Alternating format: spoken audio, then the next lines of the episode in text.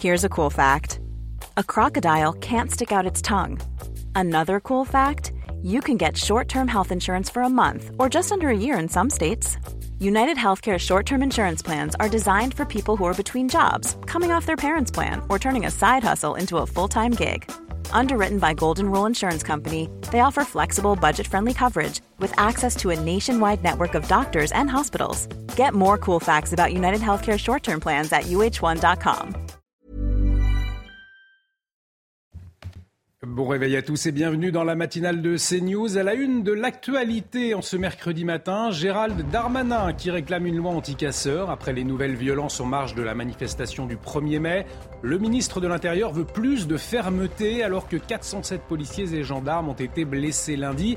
Les explications dans un instant.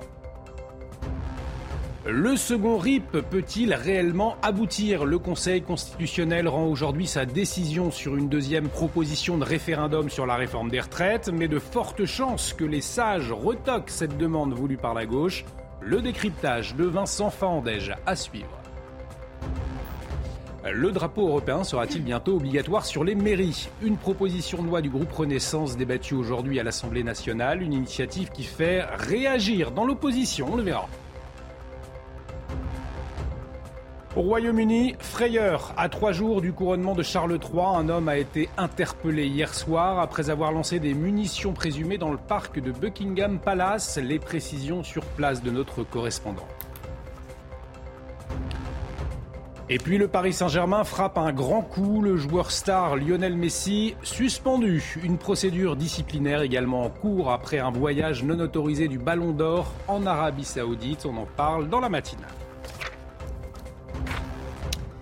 Gérald Darmanin réclame donc une loi anti-casseurs. Le ministre de l'Intérieur veut plus de fermeté contre ceux qui s'en prennent aux policiers et aux gendarmes, Chana. Oui, je rappelle que pendant les manifestations de lundi, 406 membres des forces de l'ordre ont été euh, blessés. Mais est-ce que cette loi anti-casseurs est vraiment faisable? On voit ça avec euh, Geoffrey Defebvre. Interdire l'accès à une manifestation à des personnes déjà identifiées comme casseurs par les services de police est aujourd'hui impossible, sauf après décision judiciaire. En 2019, la loi anti-casseurs prévoyait de donner la possibilité au préfet de délivrer des interdictions de manifester à des personnes présentant une menace d'une particulière gravité pour l'ordre public. Le Conseil constitutionnel l'avait censurée, estimant qu'elle portait atteinte au droit d'expression collective des idées des opinions. À nouveau proposé par Gérald Darmanin, un encadrement pourrait permettre son éventuelle application sans contrevenir à la liberté constitutionnelle de manifester. Il suffirait, me semble-t-il, d'introduire dans cette procédure administrative l'intervention du juge de la liberté et de la détention, qui lui est un magistrat indépendant, qui le fait déjà pour tout ce qui est, par exemple, préservation euh, antiterroriste, de permettre à un JLD de superviser la décision euh, du préfet pour que ce texte puisse, à mon avis, être euh, cette fois-ci validé par le Conseil constitutionnel. De leur côté, les principaux syndicats de police demandent la création d'un fichier national répertoriant les casseurs identifiés sur le modèle du fichier national des interdits de stade, créé en septembre 2007. Et il en sera question à 8h15 avec l'invité de Laurence Ferrari. Laurent Nunez, le préfet de police de Paris, sera en plateau. Donc rendez-vous à ne pas manquer, 8h15. Euh, toujours à, propos euh, des violences à Rennes, eh bien, ces violences pendant les manifestations, Chana, elles empêchent hein, la police de traiter les autres affaires. Oui, la chaîne judiciaire rennaise ne peut pas gérer euh, plus d'une vingtaine de gardes à vue euh, à la fois. Conséquence, les autres affaires de délinquance, comme le trafic de stupes par exemple ou les cambriolages, eh bien, sont priées d'attendre. Toutes les explications de Thomas Bonnet. Les semaines se suivent et se ressemblent dans les rues rennaises. Des manifestations régulièrement ponctuées de violence et qui mobilisent à chaque fois de nombreux effectifs des forces de l'ordre. Au point qu'au début du mois d'avril, le procureur de la République présente un constat sans appel. Pendant que les policiers sont mobilisés sur des missions de maintien de l'ordre, ils ne sont pas là pour prévenir les cambriolages et le trafic de stupes. Des pans entiers de lutte contre la délinquance, délaissés faute d'effectifs. Des services de police sursollicités et qui doivent choisir des priorités, le tout avec des conséquences très concrètes sur la criminalité, comme l'explique ce représentant syndical de la police à Rennes c'est des décalages incessants, c'est 40 euh, à 50 heures de supplémentaires par semaine. elle est là la réalité des policiers aujourd'hui. c'est qu'il n'y a pas d'horaire. Vous êtes sur les manifestations, vous ne pouvez pas être à contrôler les, trafiquants de stupéfiants euh, dans les cités. Ça, c'est une réalité. Euh, maintenant, on ne peut pas se démultiplier. Dès que vous délaissez un pan de la criminalité organisée, voilà ce qui se passe, c'est que euh, les individus s'adaptent et ils s'adaptent rapidement à une nouvelle criminalité. Une situation alarmante et qui ne concerne pas seulement la capitale bretonne, avec la perspective d'événements comme la Coupe du Monde de rugby et les Jeux Olympiques qui vont là encore mobiliser fortement les effectifs de police. Et on en parlera à 6h45 euh, avec notre invité euh, Guilain Benessac, euh, avocat, donc qui sera là avec nous à 6h45. À la une de l'actualité également ce matin, la décision du Conseil constitutionnel attendue aujourd'hui. Les sages rendront leur avis sur la deuxième demande de référendum d'initiative partagée. Elle a été, je vous le rappelle, déposée par la gauche pour abroger la réforme euh, des retraites. Alors la première avait été rejetée le 14 avril dernier au moment où la majorité du texte du gouvernement, Vincent, avait été validé. Euh, est-ce que euh, cela a des chances d'aboutir? Alors le texte est cette fois-ci plus euh, sécurisé, selon le patron euh, des sénateurs PS, Patrick Caner, un texte plus costaud. Mais dans le fond, il demande en fait la même chose, rétablir l'âge de départ à la retraite à 62 ans. Et c'est précisément pour cette raison que le texte a été rejeté euh, la première fois. Le motif de ce refus pourrait donc être le même. La loi n'est toujours pas entrée en vigueur. Alors pourquoi eh bien, faire un référendum sur une loi déjà existante? C'est un petit peu ce que dit le Conseil constitutionnel. L'opposition, en revanche, espère à minima une validation partielle de la proposition grâce à l'introduction d'une mesure fiscale, mais c'est peu probable. Et quand bien même, si c'était le cas, le processus est ensuite très long, très complexe, sans réellement de garantie que, que ça fonctionne. Et avant même la décision du Conseil constitutionnel. L'opposition, elle, continue le, combat. Elle a annoncé cette journée de mobilisation le 6 juin prochain à l'initiative de l'intersyndicale. La lutte continue jusqu'au retrait, a dit également Jean-Luc Mélenchon avant-hier. Il a donné d'ailleurs rendez-vous le 14 juillet prochain, euh, jour de fête nationale, où Emmanuel Macron a prévu de donner le bilan des fameux 100 jours d'apaisement. Hmm. Et donc cette euh, décision attendue euh, en fin d'après-midi. Euh, autre proposition de loi qui fait polémique, hein, c'est rendre obligatoire le pavoisement des drapeaux français et européens sur les façades des mairies. Hein, oui, le texte sera débattu aujourd'hui à l'Assemblée nationale et vous allez voir que les Français sont plutôt partagés sur cette question. Reportage de Thibault Marcheteau et Thomas Bonnet. Aujourd'hui, il est déjà habituel de les voir sur les façades de nos mairies drapeaux français et européens côte à côte. Pourtant, rien dans la loi n'oblige les maires à un tel pavoisement, une absence de règles à laquelle veulent remédier des élus Renaissance. Ils proposent de rendre ces deux drapeaux obligatoires sur toutes les mairies. Face à cette proposition de loi, ces Français sont partagés. Il y a des choses plus importantes que ça, je crois, hein, que de se poser la question est-ce qu'il faut poser un drapeau sur, sur une mairie euh, ou pas. Je pense que c'est intéressant aussi de rappeler en fait qu'on s'inscrit justement dans un groupe européen. Je ne pense pas que ça, enfin, que ça incitera les gens à, se sentir plus européens que euh, en mettant, en imposant, en imposant des drapeaux, quoi. Voilà. Celui qui a envie de le mettre, tu le mets. Celui qui n'a pas envie, ne le met pas. Promouvoir les valeurs européennes, voici le but recherché par les élus Renaissance. Au sein des oppositions, la symbolique européenne est parfois contestée. Mais pour Daniel Fasquelle, l'initiative va dans la bonne direction. Ça me semble tout à fait naturel. Et c'est même choquant que certains maires ne, le fassent pas. C'est choquant aussi que ce soit obligatoire aujourd'hui dans les écoles et que ça ne soit pas dans les mairies. C'est important aussi euh, de rappeler que nous avons besoin de l'un et de l'autre, même si la proposition de loi le précise. Hein, le drapeau français doit d'abord et avant tout être mis euh, en avant, mais on ne doit pas euh, oublier notre appartenance à l'Union européenne. L'Europe nous a apporté la paix. Jusqu'à présent, parmi les bâtiments publics, seules les écoles étaient concernées par une telle obligation.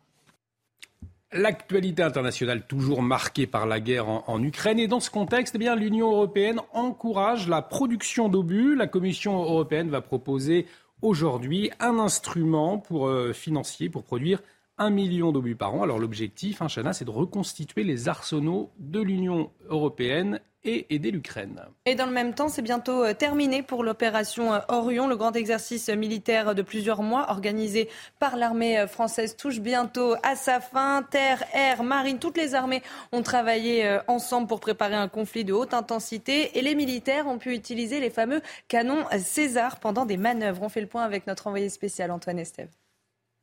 On a pu assister à la mise en place ici sur un coteau quelque part dans l'est du département de la Marne à une batterie de canons César. Alors c'est très impressionnant parce que entre le moment où ils arrivent, comme vous pouvez le découvrir sur ces images, il faut quelques secondes seulement pour l'équipe euh, pour mettre en place le canon, pour mettre en place les obus. Bref, en moins de deux minutes, ils peuvent tirer jusqu'à six coups par minute sur une cible entre 1 et 40 km avec une précision de quelques mètres seulement. Ça, c'est l'avantage du César. Ici, on nous dit que c'est la Rolls-Royce du canon au niveau mondial, euh, ils ont servi en Ukraine. Ce sont des pièces maîtresses aujourd'hui de l'artillerie sur le front avec la Russie. Et effectivement, on a pu rencontrer ces hommes en train de mettre en place ce canon César. Je vous propose de les écouter. On charge le canon euh, avec l'obus. Euh, mon pointeur met la charge dans, le canon, il ferme la culasse et on est prêt au tir. On est absolument camouflé et on ne se dévoile que sur les séquences de tir qui sont assez fugaces pour ensuite euh, rejoindre des positions euh, de sauvegarde de sorte de ne pas se euh, prendre un tir de contre-batterie.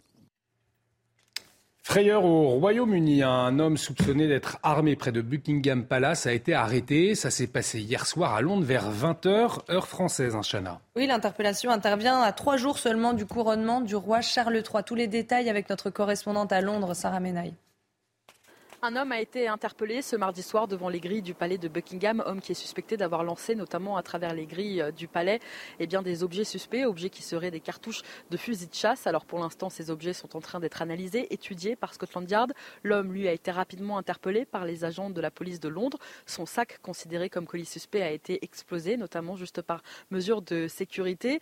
Scotland Yard précise que le couple royal, Charles III et Camilla, n'étaient pas au palais lorsque cet incident s'est produit. Un incident de sécurité qui n'a pas entaché tout de même eh bien, l'enthousiasme des Britanniques venus déjà nombreux dans la capitale plusieurs jours avant, prêts pour célébrer ce couronnement historique.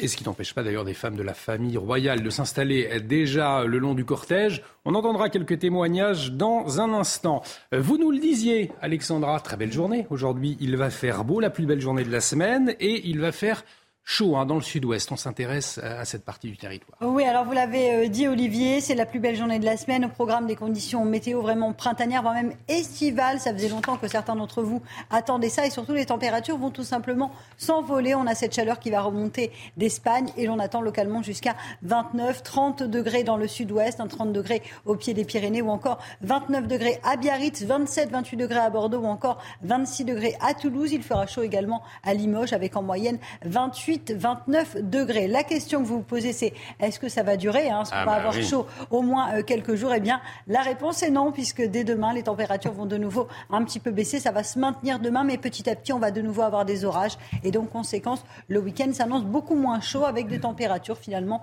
conformes au normal de saison. Donc, si vous aimez la chaleur et le soleil, c'est vraiment aujourd'hui, mercredi, qu'il faut en profiter. Et Vincent Farandais, je me demandais quelle température il allait faire en, Bretagne, hein, votre terre natale. ben, il va falloir attendre un petit peu. Dans un instant, euh, Alexandra nous donnera toutes les précisions euh, météo pour cette journée sur tout le territoire. Absolument. Allez, on va euh, parler de, sport et Lionel Messi dans, dans, un instant, mais avant, on va regarder ces images, ces images qui font du bien au réveil. Ces trois petits oursons qui viennent de naître au parc animalier Planète Sauvage. C'est près de Nantes, Chana. Regardez comme c'est mignon. Non, c'est trop mignon. En fait, c'est deux mâles, Chuck et Koda, et une femelle, Gaufrette. Alors les trois nouveaux pensionnaires ont rejoint la plaine américaine du parc et maintenant ils crapahutent avec le reste du groupe des ours et un, troupeau, un troupeau de euh, bisons de bois. Alors c'est mignon, mais ça a quand même des griffes ah assez impressionnantes. Hein. Oui, c'est vrai. C'est mignon quand c'est petit. c'est ça. C'est un peu moins mignon. C'est très mignon, mais ça fait peur. c'est trop mignon. Et donc, on peut les voir à euh, Nantes, hein, au, parc animalier Planète Sauvage. Donc, euh, tout de suite, le sport, on va parler euh, de Lionel Messi. Il y a du rififi au Paris Saint-Germain. Votre programme avec Groupe Verlaine. Installation photovoltaïque pour réduire vos factures d'électricité. Groupe Verlaine, connectons nos énergies. Et le journal des sports, donc, avec Chana, Lionel Messi, sanctionné par le Paris Saint-Germain. Oui, le club parisien a suspendu euh, la superstar pour euh, plusieurs jours. Cette décision fait suite au voyage non autorisé du joueur argentin en Arabie Saoudite. Lionel Messi a séché deux entraînements au cours de ces deux jours. Il écope d'une sanction financière et manquera probablement les deux prochains matchs du Paris Saint-Germain en championnat. Une procédure disciplinaire a été ouverte à l'encontre du Ballon d'Or et selon l'équipe, Lionel Messi pourrait quitter le club en fin de saison. Effectivement, ça sans le, divorce. La rupture, comme le titre l'équipe, on le voit. Euh, football toujours, en Ligue 1, la victoire de Lens sur Toulouse. Oui, les Lensois se sont imposés 1-0 au stadium TFC hier soir. Le score a été ouvert par Loïs Openda. L'international belge a marqué de la tête à la 33e minute. Du côté du classement, les 100 et or restent 3e, mais reviennent à un point seulement de l'OM. Et les Toulousains sont 13e à 9 points du premier relégable.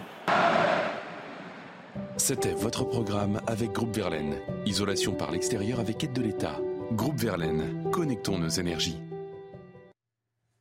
Travailler quatre jours, certains en rêvent, j'en suis sûr, même parmi autour de, ce plateau. Mais est-ce que c'est possible?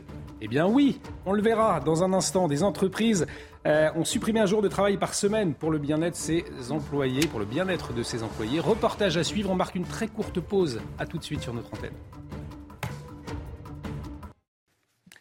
De retour sur le plateau de la matinale, bon réveil, bienvenue. Si vous nous rejoignez, cette question ce matin, travailler euh, quatre jours par semaine, est-ce que c'est possible? Oui, certaines entreprises, eh bien, elles le proposent déjà à leurs employés, on va en parler dans un instant. Mais tout de suite, c'est le rappel des titres avec vous, Chana. La décision du Conseil constitutionnel est attendue euh, aujourd'hui. Les sages rendront leur avis sur la deuxième demande de référendum d'initiative partagée déposée par la gauche pour abroger la réforme des retraites. Je rappelle que la première avait été rejetée le 14 avril dernier, au moment où la majorité du texte du gouvernement avait été validée.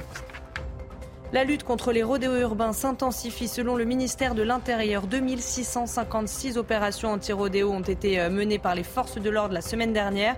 Parmi elles, 169 interpellations. Et parmi les terrains de jeu particulièrement prisés par les jeunes, le Nord et la Seine-et-Marne. Et puis la situation migratoire dans les Alpes-Maritimes. 150 policiers et gendarmes doivent arriver aujourd'hui en renfort, comme l'avait promis Elisabeth Borne. Depuis le début de l'année, le département est confronté à un nombre record d'arrivées de mineurs étrangers. Sur le premier trimestre, les chiffres ont presque doublé par rapport à l'année dernière. justement, Chana, on retrouvera à 7h10 euh, notre envoyée spéciale Jeanne Cancard sur place. Elle, nous décrira euh, la situation. 7h10 à ne pas manquer. Donc, cette question, je vous le disais, travailler 4 jours par semaine, est-ce que c'est possible? Certains en rêvent, même vous, peut-être, autour de cette table. eh bien, il y en a qui l'ont fait, Jeanne. Oui, deux PME du sud de la France ont supprimé un jour de travail par semaine pour le bien-être des salariés. Alors, comment ça marche? On voit ça avec Michael Dos Santos. Un massage pour se détendre, combiné à une semaine de quatre jours. Dans cette entreprise informatique, le bien-être des salariés est une donnée importante. On a des massages euh, tous les jeudis. On a une équipe qu'on appelle la Joy Squad euh, qui est composée de trois ou quatre personnes qui tournent tous les six mois, euh, qui sont une sorte de happiness manager. À quelques kilomètres de là, pas de salariés chargés de rendre heureux leurs collègues. Ici, le patron a misé sur des flippers, des baby-foot et bien sûr la semaine à quatre jours. On a moins de stress, ils sont très motivés, ils sont plus efficaces et surtout, ben, je les vois sourire, je les vois je les vois heureux. vraiment, je ne dis pas qu'ils n'étaient pas heureux avant, mais je les vois vraiment, vraiment épanouis. Point commun entre les deux entreprises, les salariés apprécient déjà la semaine à quatre jours. Disons qu'on a moins de temps mort, je pense. Avant, on prenait un peu plus notre temps. On a l'impression d'avoir moins de temps perdu aussi entre midi et deux. Pourtant, certaines voix s'élèvent contre l'efficacité de cette semaine à quatre jours, du moins sur le long terme. De fatigue, une surcharge de travail mental qui a des impacts notables sur le stress, le burn-out. Un impact encore difficile à analyser au vu du peu de données. Selon le ministère de l'économie, seuls quelques 10 000 Français expérimentent la semaine à 4 jours. Alors vous nous détaillerez tout cela, Eric, dans un instant, mais c'est vrai que cette semaine de, de 4 jours, c'est en discussion hein, entre le gouvernement et les syndicats. Hein. Ah oui, ça pourrait être l'une hein, des, portes d'entrée pour faire avaler euh, la réforme des retraites, mais bon, il faut que les syndicats aussi négocient. Et deuxièmement, 4, euh, 4 jours par semaine, c'est peut-être très bien, mais ça représente quand même plus, presque 9 heures de travail par jour à ce moment-là. Donc euh, il faut accepter après de travailler 9 heures, euh, réduire la pause repas. Voilà, c'est ça. Plus tard le soir, c'est un sacrifice aussi. Effectivement. Vous nous euh, détaillerez tout cela, hein, je le disais dans, un instant dans la chronique écho. Vous nous parliez d'ailleurs hier du, RSA, hein, le gouvernement qui veut justement réformer le, RSA, ou en tout cas le resserrer plus précisément. L'Italie, eh bien, l'a déjà fait. Elle réforme ses aides sociales. Le gouvernement de Giorgia Meloni a supprimé euh, le revenu de citoyenneté et cette aide a été remplacée par un chèque d'inclusion à l'accès plus limité, Chana. est euh, plafonné à 500 euros par mois. Hein. Oui, l'objectif en fait c'est de stimuler l'emploi et d'inciter les jeunes à trouver du travail. Le détail de notre correspondante à Rome, Nathalie Mendoza.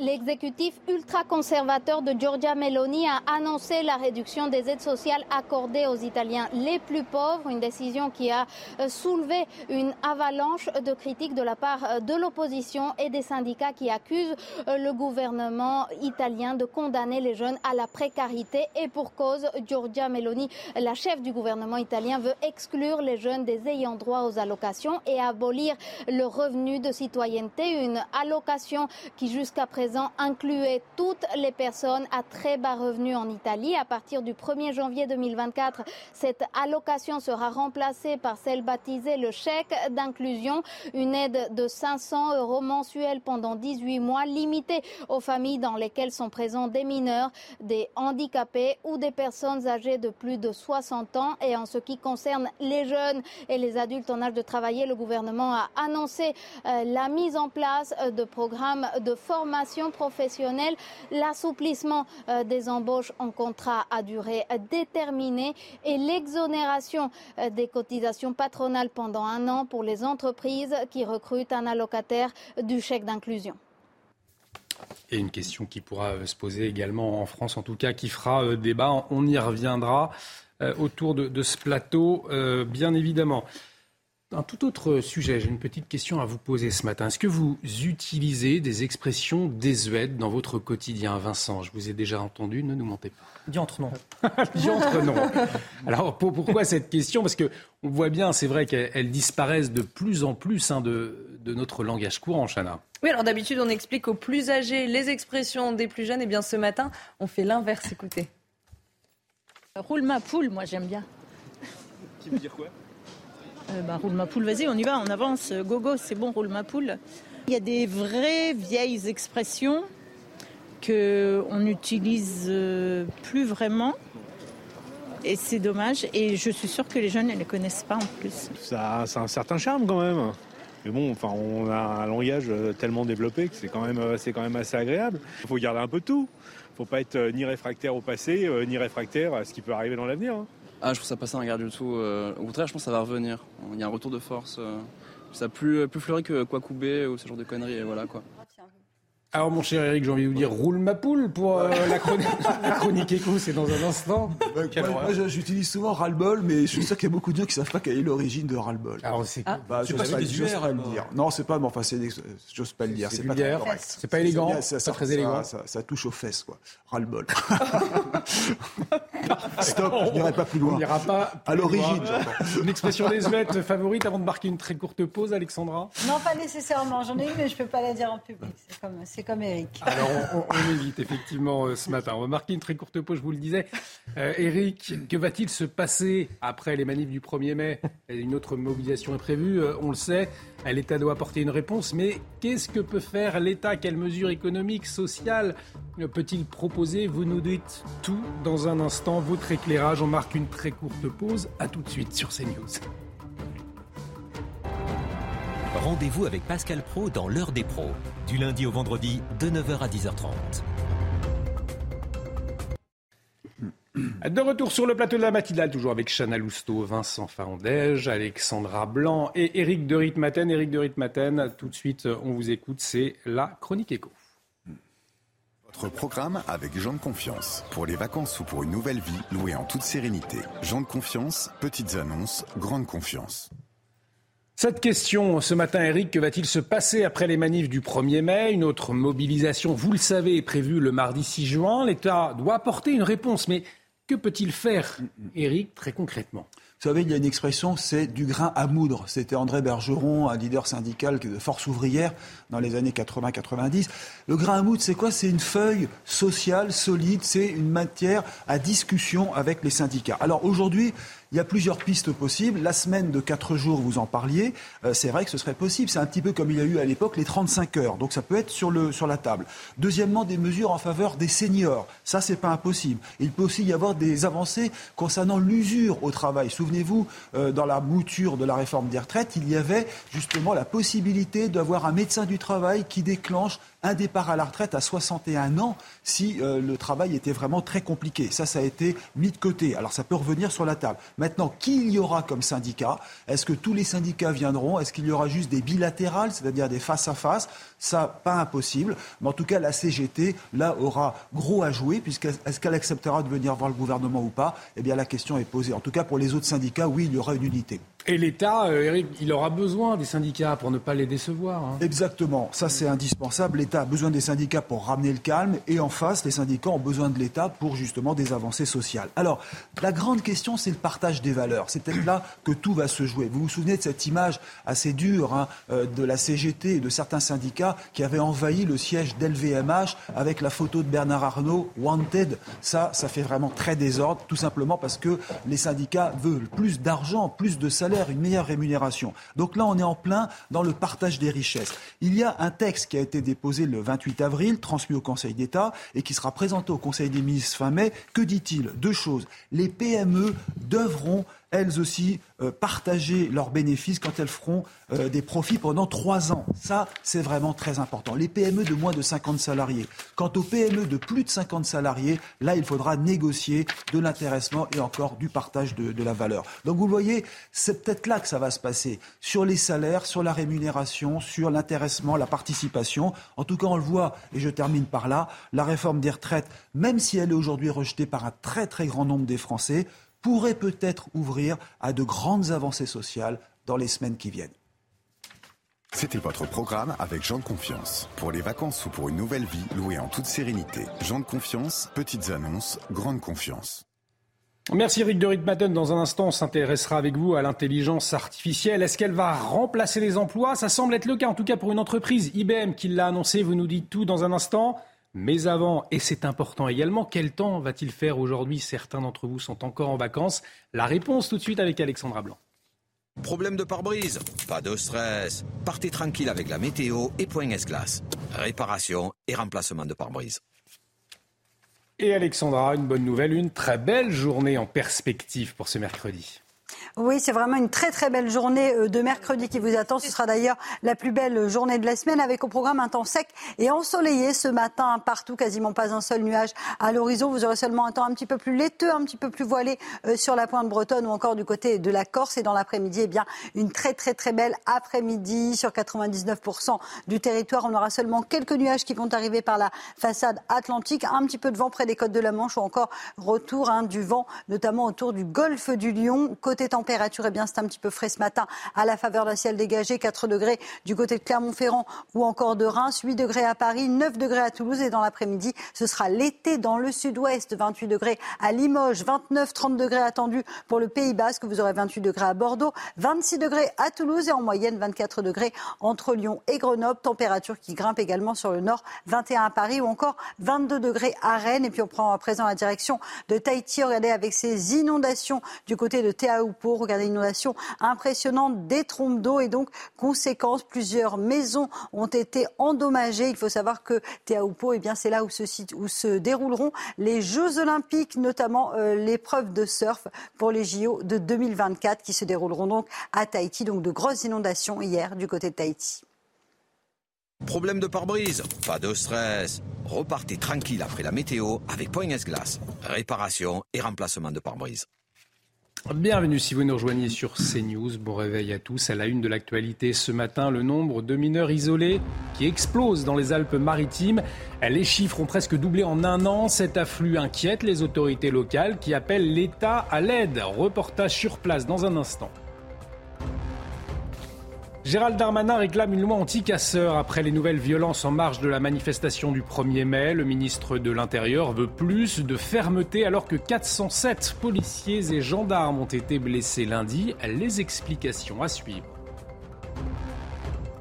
Et alors que les forces de l'ordre sont fortement mobilisées par le maintien de l'ordre, les nombreuses interpellations de casseurs eh impactent la chaîne judiciaire, des procédures qui retardent les autres affaires en cours et une justice toujours plus engorgée. On le verra avec maître Guilain Benessa. Ce sera à 6h45. Puis les Britanniques se préparent au couronnement de Charles III. La cérémonie historique se tiendra samedi à l'abbaye de Westminster dans la tradition monarchique et des fans de la famille royale s'installent déjà sur le parcours du cortège. Nous entendrons euh, l'une d'entre eux ce matin. Et puis l'intelligence artificielle peut-elle supprimer des emplois? L'entreprise IBM prévoit déjà de réduire ses effectifs avec l'arrivée de cette technologie. Jusqu'à 30% des emplois des fonctions support pourraient être supprimés. On en parle avec Eric de Ritmaten ce matin. Je vous le disais donc, la situation euh, migratoire dans les Alpes-Maritimes est, inquiétante. 150 policiers et gendarmes doivent arriver aujourd'hui en renfort. Euh, c'est ce qu'avait promis Chana Elisabeth Borne. Hein. Oui, puisque depuis le début de l'année, le département est confronté à un nombre record d'arrivées de mineurs étrangers. Sur le premier trimestre, les chiffres ont quasiment doublé par rapport à l'année dernière. Voyez ce reportage de Jeanne Cancard et Stéphanie Rouquier. Dans ce fort, sur la commune de la Trinité, 80 mineurs étrangers sont hébergés depuis près d'une semaine. À 40 km de là, à Châteauneuf-Grasse, ils sont plusieurs dizaines dans cet hôtel depuis plus d'un mois. Parmi eux, Keita, qui nous dit avoir 15 ans. Il vient d'arriver en France après avoir traversé plusieurs frontières. La Guinée, Mali, Algérie, à Tunis et à Italie. Quand il prend un bateau à Italie, moi, il y avait un naufrage. Un naufrage, 47 personnes, 15 personnes m'ont sauvé. L'hébergement de ces mineurs étrangers est obligatoire le temps de statuer sur leur situation. Mais face à leur arrivée en nombre dans les Alpes-Maritimes, le conseil départemental est débordé.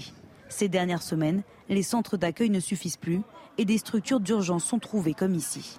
Une situation qui fait débat auprès des habitants. C'est surprenant et c'est peut-être pas rassurant, je sais pas. Moi, ça me gêne pas du tout, au contraire. Il faut les aider quand même. Cette semaine, des renforts de police sont attendus à la frontière. Mais pour le président du département, c'est tout le système de prise en charge qu'il faut modifier. La loi aujourd'hui autorise toutes celles et ceux qui se présentent à la frontière à Menton, dès lors qu'ils sont euh, mineurs, d'être euh, accompagnés dans les services du département. Il faut que les choses se passent différemment et que l'État prenne la gestion de cet afflux migratoire. Depuis le début de l'année, près de 2000 mineurs étrangers sont entrés dans les Alpes-Maritimes. Mm, mm et Jeanne Cancard que nous retrouverons sur place à 7h10. Gérald Darmanin réclame une loi anti-casseurs. Le ministre de l'Intérieur eh bien, il veut plus de fermeté hein, pour euh, ceux qui s'en prennent aux policiers et aux gendarmes, Chana. Oui, je rappelle que pendant les manifestations euh, de lundi, 406 membres des forces de l'ordre ont été euh, blessés. Mais est-ce que cette loi anti-casseurs est vraiment faisable? Eh bien, on voit ça avec Sandra Buisson du service police-justice de CNews.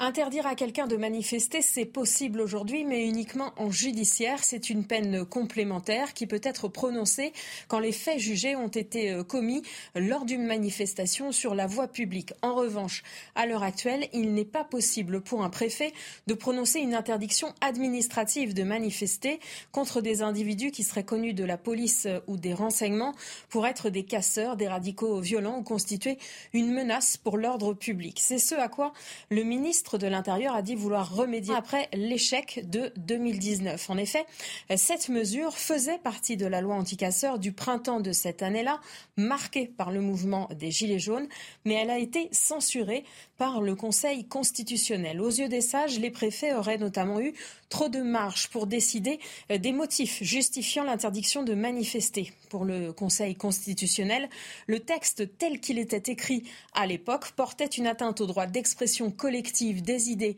et des opinions qui n'étaient ni adaptées, ni nécessaires, ni proportionnées.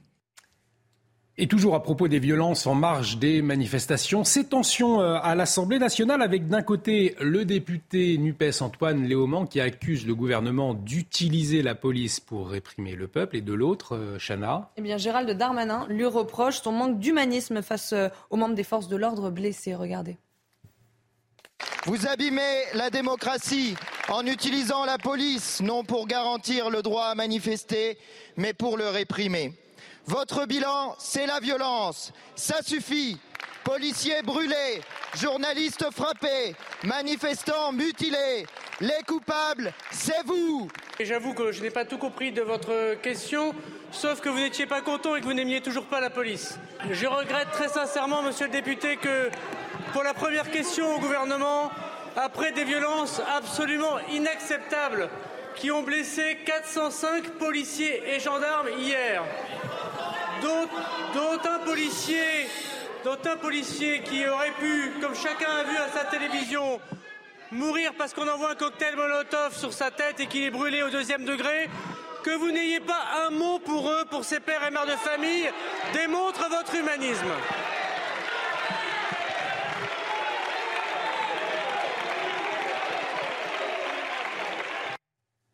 Euh, dans ce contexte, cette information des policiers de la Bravem dans le viseur de l'IGPN. C'est la police euh, des polices qui propose euh, de sanctionner sept fonctionnaires pour avoir menacé et humilié des interpellés. C'était fin mars. Oui, trois policiers de la Bravem pourraient passer en conseil de discipline et quatre autres pourraient subir un avertissement. D'ailleurs, je précise que le préfet de police de Paris, Laurent Nunez, qui devra trancher d'ailleurs sur cette décision, sera l'invité de Laurence Ferrari à 8h15. Et en tout cas, pour euh, les syndicats, eh bien, c'est cap sur le 6 juin prochain. Ils ont annoncé leur nouvelle date de mobilisation. Alors, comme tous les matins, on vous consulte, on vous donne la parole dans la matinale. Et ce matin, on vous pose cette question. Le mouvement anti-réforme des retraites se poursuit. Est-ce que c'est une bonne chose selon vous? Écoutez vos réponses, c'est votre avis. Je comprends que les gens euh, continuent, et continuent et sont en colère. Et on n'a que euh, ce moyen de pression en fait. On peut rien faire d'autre, non? Je crois qu'il n'y a plus rien à faire il n'y a plus rien à faire. Euh, nous, à notre étage, ouais, on a tout à perdre et rien à gagner. Donc on peut que manifester. Ah bah non, mais attendez, vous avez vu comment ça part en cacahuète Mais c'est dramatique. Non, il faut, faire, faut, faut le faire différemment maintenant. On aura beau manifester, je ne pense pas que ça sera très entendu, mais je pense qu'il y a un message à faire passer et c'est important qu'il le passe. À retenir également dans l'actualité ce matin cette automobiliste qui a été écrouée hier soir après avoir mortellement percuté un cycliste de 15 ans deux jours plus tôt. L'homme âgé de 33 ans avait pris la fuite après l'accident à Sainte-Florine, c'est dans les euh, Hautes-Loire. Et il a été interpellé quelques heures euh, après les faits, hein, Chana. Mais il était déjà trop tard pour déterminer si le fuyard était euh, sous l'emprise de l'alcool ou de stupéfiants. Il a été mis en examen et placé en détention provisoire pour homicide involontaire par conducteur avec délit de fuite. On va parler euh, d'économie euh, à présent et cette question qui peut euh, inquiéter puisque IBM envisage eh bien, de remplacer de nombreux emplois administratifs par l'intelligence artificielle. Alors 30% des effectifs pourraient disparaître sur une période de 5 ans. Éric de Ritmaten, est-ce que ce phénomène tend à se généraliser? Est-ce qu'on l'observe en tout cas? Bah, écoutez, pour l'instant non, mais il tend à se généraliser, oui, dans les, années qui viennent, ça c'est certain. Vous avez une étude de Goldman Sachs qui a été publiée. 300 millions d'emplois dans le monde sont menacés. C'est quand même considérable. Et dans le cas d'IBM, là, c'est 30% des emplois. C'est le patron de l'entreprise qui l'a dit. Ça touchera l'administratif, ça touchera les fonctions support. Alors, le patron, justement, d'IBM explique que l'intelligence artificielle, par exemple, va se traduire par le non-remplacement de, certains postes, par des suspensions d'embauche, et puis surtout par l'arrivée euh, du robot, vous savez, euh, chat GPT, ce robot euh, conversationnel, comme on l'appelle. Et là, c'est 80% des emplois qui pourraient être menacé puisque ce robot répond à la place de l'être humain. Alors pour le moment, les entreprises restent extrêmement discrètes. Bien sûr qu'elles évitent le sujet, mais il est clair que oui, l'intelligence artificielle supprimera des emplois, mais en créera d'autres par la suite. Vous voyez, ça veut dire que ce n'est pas non plus euh, euh, inéluctable. Il y aura des créations d'emplois en parallèle pour d'autres missions. Je termine par un point. Si vous regardez les effectifs d'UBM, il y avait chez IBM en 2013, il y a 10 ans, 430 000 emplois. Mmh. Il en reste aujourd'hui 260 000. Donc on voit bien que la tendance est plutôt à la suppression, à la diminution des emplois dans l'informatique. Maintenant, c'est vrai qu'avec le cloud, vous savez, c'est là où on stocke l'information, eh bien ça se fait tout seul et l'être humain a de moins en moins de place dans ces métiers malheureusement. effectivement, et en parlant euh, d'intelligence artificielle, justement, euh, Chana, une intelligence artificielle qui a créé une bande-annonce, c'est assez sidérant. Hein. Oui, une bande-annonce de la saga euh, Star Wars inspirée par l'univers visuel du réalisateur Wes Anderson. Le résultat est une bande-annonce d'une minute intitulée The Galactic Ménagerie. Au casting, Timothée Chalamet dans le rôle de Luke Skywalker, Scarlett Johansson dans celui de Leia et Edward Norton dans la peau d'Anne Solo. Effectivement, assez, assez euh, étonnant. En tout cas, euh, on part au Royaume-Uni à présent, puisque les, les Britanniques, eh bien, ils s'ajoutent, ils s'agitent à trois jours du couronnement de Charles III. Euh, des super fans de la famille royale s'installent d'ailleurs déjà, Chana, sur le parcours du cortège. Oui, pour s'assurer une place au premier rang, certains n'hésitent pas à planter leur tente. En attendant le jour J, ils pourront assister aux répétitions du défilé. Je vous propose d'écouter le témoignage d'une Britannique. Je suis venue pour le mariage de William et Kate, celui d'Harry et Meghan, pour les jubilés de la reine et certains de ses anniversaires. Vous ne pouvez pas l'expliquer. L'excitation qui est dans l'air quand vous êtes ici, il n'y a rien de tel. Il n'y a absolument rien de tel. Allez, on va rester au Royaume-Uni, mais pour parler football cette fois. Tout de suite, le journal des sports. Votre programme avec Groupe Verlaine. Installation photovoltaïque pour réduire vos factures d'électricité. Groupe Verlaine, connectons nos énergies. Allez, du football de l'autre côté de la, Manche, de la Manche, donc avec la victoire d'Arsenal sur Chelsea. Oui, pendant la 34e journée de Première Ligue, les Gunners ont balayé Chelsea 3-1 euh, avec cette victoire. Arsenal prend la première place du classement. Ils prennent deux points d'avance sur Manchester City, les tenants du titre. Mais les Citizens pourraient euh, reprendre la tête en cas de victoire ce soir contre West Ham. Et pour Chelsea, 12e au classement, c'est un septième match sans victoire en championnat. C'était votre programme avec Groupe Verlaine. Isolation par l'extérieur avec aide de l'État. Groupe Verlaine, connectons nos énergies. Hmm. Allez, dans un instant, on va se poser cette question. Les casseurs euh, en marge des manifestations, eh bien, engorgent-ils la justice? Gérald Darmanin euh, faisait part, je vous le rappelle, de 540 interpellations en marge des manifestations du, 1er mai. la chaîne judiciaire est engorgée. On va en parler avec notre invité dans un instant, maître euh, Guilain Benessa, avocat. Restez avec nous sur CNews. C'est tout de suite. On revient dans un instant. De retour sur le plateau de la matinale, bienvenue si vous nous rejoignez. On se pose cette question ce matin. Les casseurs engorgent-ils la justice? On en parle dans un instant avec notre invité, mais tout de suite, c'est le rappel des titres avec vous, Chana Lousteau. Frayeur à Buckingham Palace à trois jours du couronnement de Charles III. Un homme soupçonné d'être armé près du palais a été euh, arrêté hier soir. L'individu, armé d'un couteau, a jeté des cartouches de fusil présumées dans le parc. Le sac de l'homme a été détruit par mesure de précaution et les médias britanniques affirment que ni le roi ni son épouse n'étaient sur place à ce moment-là. L'Union européenne encourage la production d'obus. La Commission européenne va euh, proposer aujourd'hui un instrument financier pour produire un million d'obus par an. Objectif reconstituer ces arsenaux proches de la rupture et aider l'Ukraine. Cette proposition euh, sera dotée de 500 millions d'euros, dont 260 millions tirés du Fonds européen de la défense.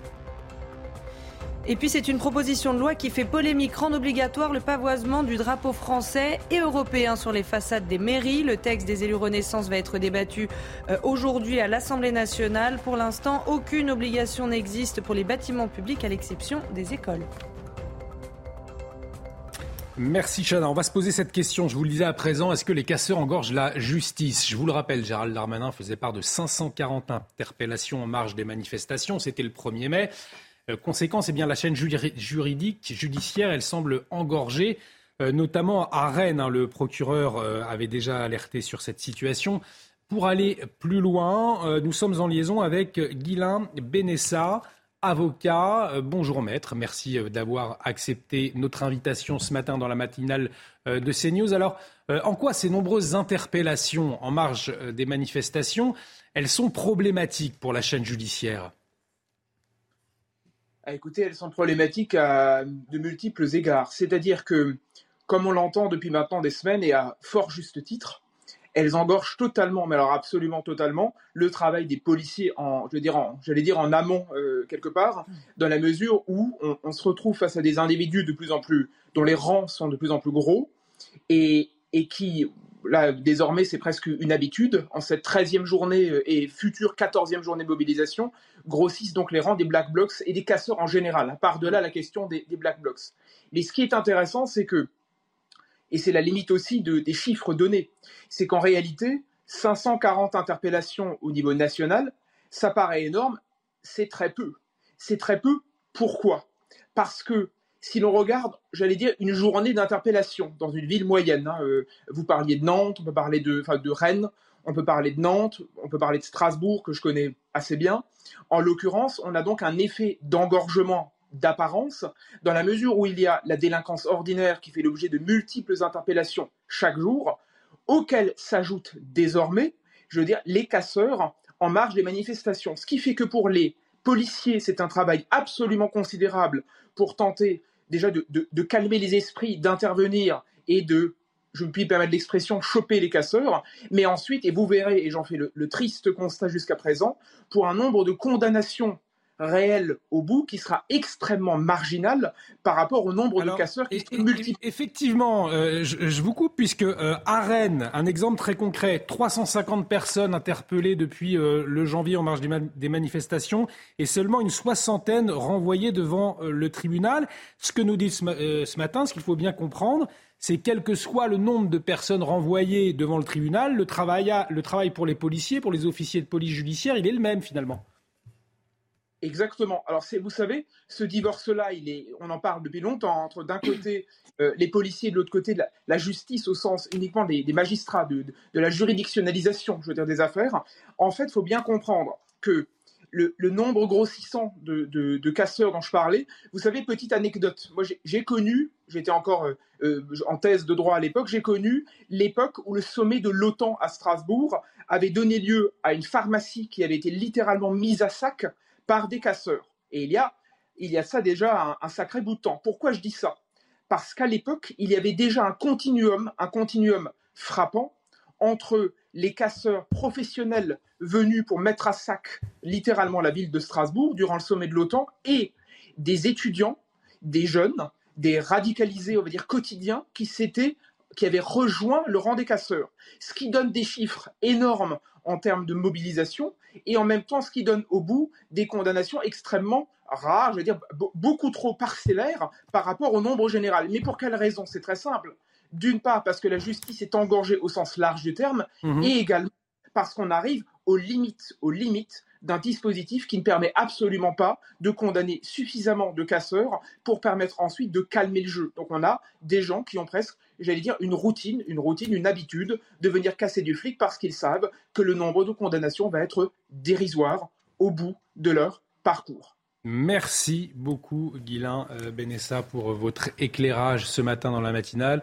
Euh, je le rappelle, vous êtes euh, avocat. On reviendra aussi sur ce souhait de, Gérald Darmanin dans la matinale, hein, ce souhait d'une loi anti-casseur. On va marquer une très courte pause à présent et dans un instant, on va eh bien s'intéresser aux Républicains. Les Républicains qui se réunissent aujourd'hui à la Maison d'Amérique latine à Paris. Alors, une journée de, cohésion, mais dans un contexte compliqué hein. pour ce parti. Vincent Fandège nous dit tout tout de suite. Restez avec nous. On revient dans un instant. Rendez-vous avec Jean-Marc Morandini dans Morandini Live du lundi au vendredi de 10h30 à midi. Et de retour sur le plateau de la matinale, on va s'intéresser à présent à l'épisode des retraites qui a laissé des traces, des plaies encore ouvertes au sein du parti Les Républicains. Il s'est littéralement divisé euh, en deux camps lors des débats, hein, on s'en souvient. Alors pour tenter de retrouver de la cohésion, de la quasi-totalité des députés du groupe, ils se retrouvent aujourd'hui pour un séminaire un séminaire, mon cher Vincent, euh, à la Maison de l'Amérique latine. Et j'espère qu'ils me pardonneront cette facétie, cher Olivier. C'est un petit peu l'armée mexicaine qui débarque à la Maison de l'Amérique latine. En tout cas, c'est un parti éclaté, dispersé, qui ne sait plus du tout où donner de la tête. L'épisode des retraites, effectivement, a laissé euh, des traces avec des prises de position de certains allant à l'encontre des lignes du parti. Un visage, une personne qui représente ces dissensions, c'est Aurélien Pradier. Il en a agacé plus d'un dans ses propres rangs, notamment sur le sujet des, carrières longues. Il était tout simplement prêt à voter contre cette réforme, alors que la ligne du parti, c'était eh bien, de soutenir euh, la, réforme des retraites. Aurélien Pradier qui a mis euh, ensuite de l'huile sur le feu euh, lors du vote sur la motion de censure. 19 des 62 députés LR eh bien, l'ont suivi et ont donc bien soutenu cette motion transpartisane soutenue donc par le RN et la France Insoumise et la NUPES, là aussi allant encore une fois à l'encontre des lignes du parti. Aurélien Pradier, lui, sera bien là aujourd'hui euh, dans, ce, dans ce séminaire et on imagine très bien cette euh, bonne ambiance, joasse, à le moment de la pause déj avec, euh, à côté de Ciotti. Éric Ciotti, président du parti, qu'il avait lui-même démis de ses fonctions de vice-président du parti euh, Les Républicains en février dernier. Le patron du groupe Les Républicains à l'Assemblée nationale, lui, ne sera sûrement pas là pour cause de Covid en revanche. Alors Vincent, ce qu'on sait, c'est que le séminaire, il doit durer 6 euh, heures. Quel va être le programme? Acrobranche, Jeu de rôle Absolument pas. Euh, ils vont souder, ils doivent en tout cas, c'est l'objectif, souder, euh, souder les troupes. Euh, ils vont parler fin de vie et notamment soins palliatifs pour commencer. C'est le programme de ce matin. Ils vont ensuite parler travail cet après-midi et finiront la journée par des discussions sur le thème de la vie de groupe. Et c'est là que ça devient intéressant parce qu'ils ont même eu des devoirs à faire. Ils ont reçu un questionnaire en amont de ce, de ce séminaire. Ils sont invités à exprimer leur regard sur la liberté d'expression dans les médias ou encore la liberté du groupe, tout simplement. L'objectif, c'est bien de souder le groupe, tenter de définir une ligne claire que tout le monde respectera. Et pour cela, ils vont créer des groupes de travail sur des thèmes importants comme la santé, l'éducation, l'industrie euh, ou encore euh, l'immigration. Le 8 juin prochain, premier test pour ce groupe LR 2.0 euh, sera examiné à l'Assemblée nationale proposition du groupe indépendant LIOT qui vise à rétablir l'âge de départ à la retraite à 62 ans. On a donc eu l'épisode 1 de la réforme des retraites avec les républicains ces derniers mois. Patience, cher Olivier. L'épisode 2, c'est dans un tout petit peu plus d'un mois. Et on verra si le groupe vit bien, justement. Réponse ce soir. Euh, ne manquez pas à 8h15 l'interview de Laurence Ferrari. Ce sera Laurent Nunez, le préfet de police de Paris, euh, qui sera l'invité exceptionnel de Laurence Ferrari. 8h15. Euh, donc, on va prendre une petite respiration. On va découvrir un, un, morceau ce matin, un morceau de Daniel Auteuil. C'est l'instant musique.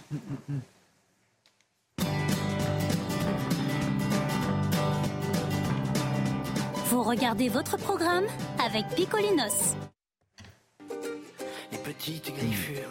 Ce matin, euh, on va donc vous faire découvrir les petites coupures. Euh, c'est une chanson de Daniel Auteuil. L'acteur euh, a commencé une carrière dans la musique il y a deux ans et en tombant sur un, un, vieux mot écrit par sa mère dans un livre de poésie de Paul Jean Toulet, eh bien, il s'est mis à poser quelques accords dessus. On écoute le résultat. T'es tombé amoureux, mon petit général. L'amour t'a blessé, t'es tombé de cheval.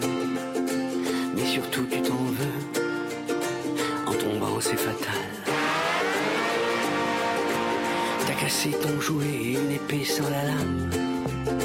Vraiment ça la fout mal, mon petit général.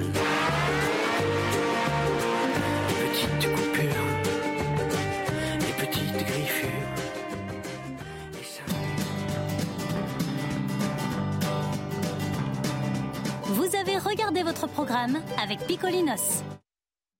Et une bonne nouvelle à présent, il va faire beau aujourd'hui, c'est ce que va nous annoncer Alexandra Blanc. Tout de suite la météo. Problème de pare-brise Pas de stress. Partez tranquille avec la météo et Point S-Glace. Réparation et remplacement de pare-brise. La météo, donc Alexandra Blanc, avec le retour de la chaleur dans le sud où l'on attend jusqu'à 30 degrés, hein, c'est bien cela? Oui, en effet, 30 degrés en allant euh, vers le Pays Basque, en moyenne 29 degrés à Biarritz, 27 degrés à Bordeaux ou encore 26 degrés à Toulouse. Température donc de nouveau estivale dans le sud-ouest. Et d'ailleurs aujourd'hui, c'est bel et bien la plus belle journée de la semaine avec une journée printanière, mais également estivale en allant vers le sud-ouest. Ce matin, ciel parfaitement dégagé. On retrouve seulement un temps un petit peu plus nuageux sur la Bretagne ou encore du côté de la Corse. On a également du vent d'autant autour du golfe du Lion. Et puis dans l'après-midi, regardez une très très très belle après-midi. Du soleil sur 99 du territoire. On aura un temps un petit peu plus nuageux, un petit peu plus laiteux, avec euh, localement euh, le retour de quelques nuages par la façade atlantique. Le tout dans des températures un petit peu fraîches ce matin à la faveur d'un ciel dégagé. Il fait un petit peu frais, notamment du côté de Clermont-Ferrand ou encore de Reims, avec seulement 4 degrés euh, ce matin. Mais dans l'après-midi, les températures s'envolent. Regardez, grande douceur, voire même chaleur dans le sud-ouest. 29-30 degrés pour le Pays Basque. Vous aurez 24 degrés entre Montpellier et Marseille, 28 degrés du côté de Limoges, 25 degrés en allant vers les Pays de la Loire et localement 21 degrés à Paris et 22 degrés à Dijon. Des conditions météo donc printanières, voire même estivales dans le sud-ouest. Et à Paris, regardez, on attend un ciel parfaitement dégagé. Hier, c'était déjà le cas avec seulement quelques nuages, mais globalement de bonnes conditions. 21 degrés à Paris et a priori un ciel dégagé sans nuages. À vérifier évidemment. À Paris, des fois, ça change un peu. Problème de pare-brise Pas de stress. Repartez tranquille après la météo avec Point S-Glace. Réparation et remplacement de pare-brise. Bienvenue si vous nous rejoignez euh, dans la matinale de CNews. Bon réveil à tous. À la une de l'actualité ce matin, Gérald Darmanin qui réclame une loi anti-casseurs après les nouvelles violences en marge de la manifestation du 1er mai. Le ministre de l'Intérieur veut plus de fermeté alors que 407 policiers et gendarmes ont été blessés lundi. Les explications dans un instant. Le second RIP peut-il réellement aboutir? Le Conseil constitutionnel rend aujourd'hui sa décision sur une deuxième proposition de référendum sur la réforme des retraites, mais de fortes chances que les sages retoquent cette demande voulue par la gauche. Le décryptage de Vincent Faandège à suivre. Le drapeau européen sera-t-il bientôt obligatoire sur les mairies? Une proposition de loi du groupe Renaissance débattue aujourd'hui à l'Assemblée nationale et une initiative qui fait réagir dans l'opposition. On le verra. Le Paris Saint-Germain frappe un grand coup. Le joueur star Lionel Messi suspendu. Une procédure disciplinaire également en cours après un voyage non autorisé du Ballon d'Or en Arabie Saoudite. Les précisions à suivre. Et puis c'est une euh, bonne nouvelle si vous avez une voiture électrique cette semaine. Le gouvernement va atteindre son objectif des 100 000 bornes électriques installées. On y reviendra avec Pierre Chasseret dans la matinale. Gérald Darmanin réclame donc une loi anti-casseurs. Le ministre de l'Intérieur veut plus de fermeté contre ceux qui s'en prennent aux policiers et aux gendarmes, Chana. Oui, puisque je rappelle que pendant les manifestations de lundi dernier, 406 membres des forces de l'ordre ont été blessés. Mais est-ce que cette loi anti-casseurs est vraiment faisable? On voit ça avec Geoffrey Defebvre. Interdire l'accès à une manifestation à des personnes déjà identifiées comme casseurs par les services de police est aujourd'hui impossible, sauf après décision judiciaire. En 2019, la loi anti-casseurs prévoyait de donner la possibilité au préfet de délivrer des interdictions de manifester à des personnes présentant une menace d'une particulière gravité pour l'ordre public. Le Conseil constitutionnel l'avait censurée, estimant qu'elle portait atteinte au droit d'expression collective des idées et des opinions. À nouveau proposé par Gérald Darmanin, un encadrement pourrait permettre son éventuelle application sans contrevenir à la liberté constitutionnelle de manifester. Il suffirait, me semble-t-il, d'introduire dans cette procédure administrative l'intervention du juge de la liberté et de la détention, qui lui est un magistrat indépendant, qui le fait déjà pour tout ce qui est, par exemple, préservation euh, antiterroriste, de permettre à un JLD de superviser la décision euh, du préfet pour que ce texte puisse, à mon avis, être euh, cette fois-ci validé par le Conseil constitutionnel. De leur côté, les principaux syndicats de police demandent la création d'un fichier national répertoriant les casseurs identifiés sur le modèle du fichier national des interdits de stade, créé en septembre 2007. Et la question euh, de euh, la fermeté contre les casseurs, il en sera question à 8h15 dans l'interview de Laurence Ferrari. Laurence Ferrari qui reçoit le préfet de police de Paris, Laurent Nunez, à 8h15 à ne pas manquer. Donc, euh, dans l'actualité également, la décision du Conseil constitutionnel attendue aujourd'hui. Les sages rendront leur avis sur la deuxième demande de référendum d'initiative partagée, déposée, je vous le rappelle, par la gauche pour abroger la réforme des retraites, Chana.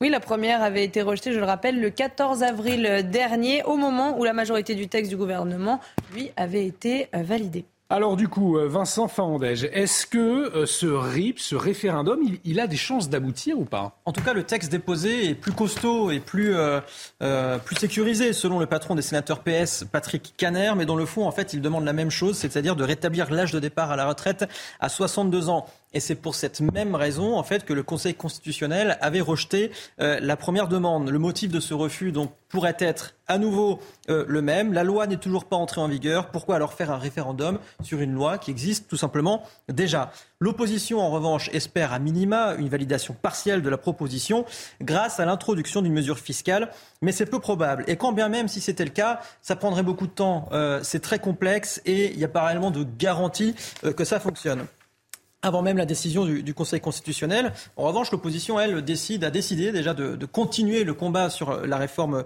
euh, des retraites avec cette nouvelle journée de mobilisation à l'initiative de l'intersyndicale le 6 juin prochain. La lutte continue jusqu'au retrait. Ce sont les mots de Jean-Luc euh, Mélenchon avant-hier. Il a d'ailleurs donné rendez-vous le 14 juillet prochain, jour de fête nationale, où Emmanuel Macron a prévu de donner le bilan de ces fameux 100 jours d'apaisement. Merci beaucoup Vincent Farandège. Euh, décision du Conseil constitutionnel ce soir, donc ce sera bien évidemment à suivre euh, en direct sur nos trentaines. On en vient euh, à ce phénomène, la lutte contre les rodéos urbains, eh bien s'intensifie. Selon le ministère de l'Intérieur, 2656 opérations anti-rodéo ont été menées par les forces de l'ordre. C'était la semaine dernière, Chana. Alors, quelles sont les solutions pour lutter euh, contre les rodéos? On a posé la question à Philippe Marini, maire LR de Compiègne. Écoutez sa réponse. La première, c'est une euh, adresse Stop Rodéo qui peut être utilisée par euh, nos concitoyens.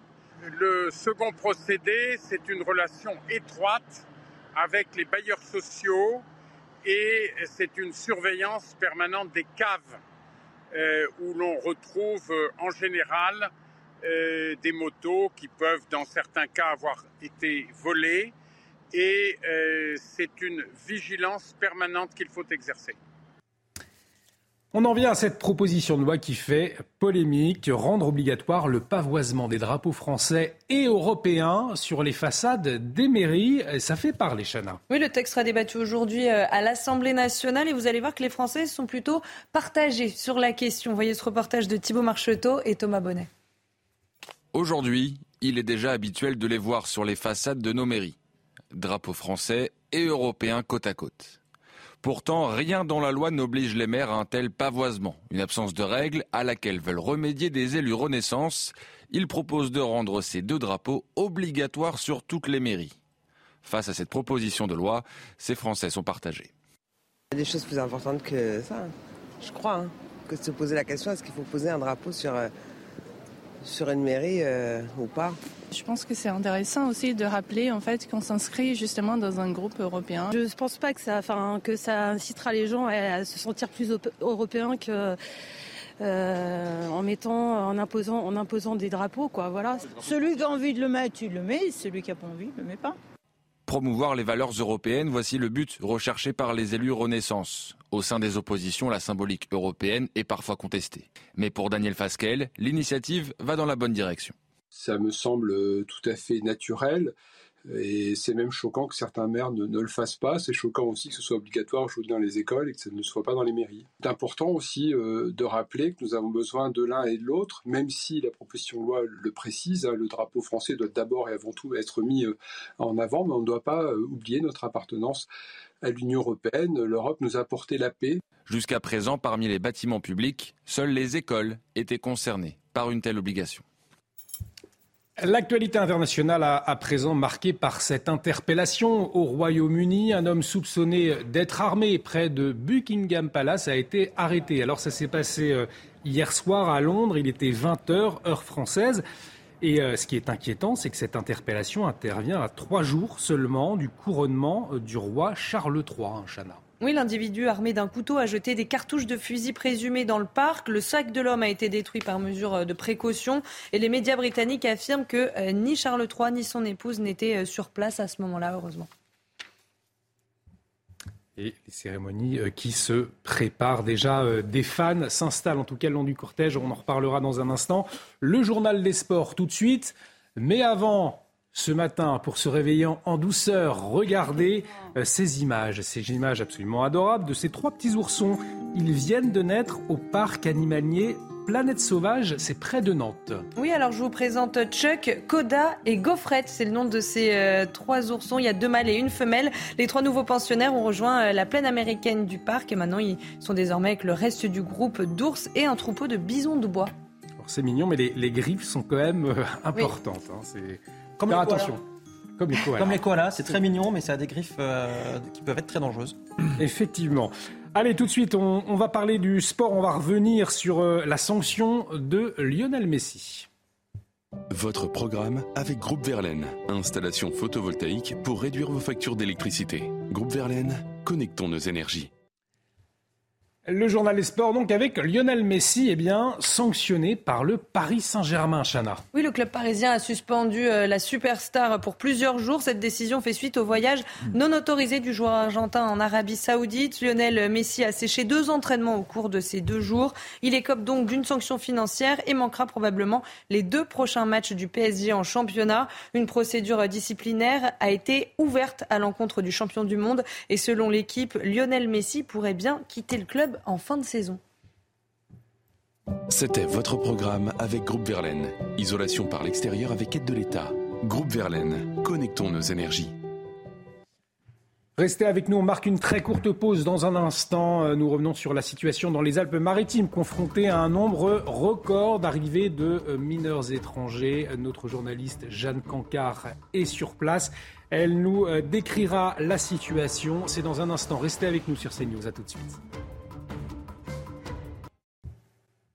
De retour sur le plateau de la matinale, bienvenue si vous nous rejoignez à la une de l'actualité ce matin. La situation dans les Alpes-Maritimes, confrontée à un nombre record d'arrivées de mineurs étrangers. Alors sur le premier trimestre, eh les chiffres ont presque doublé par rapport à l'année dernière et un afflux qui inquiète les autorités départementales. Notre journaliste Jeanne Cancard euh, est sur place avec Stéphanie Routier. Bonjour Jeanne. Alors euh, racontez-nous, je le disais, un nombre record de mineurs étrangers euh, arrivés dans les Alpes-Maritimes. Qu'est-ce que vous observez, vous, sur place?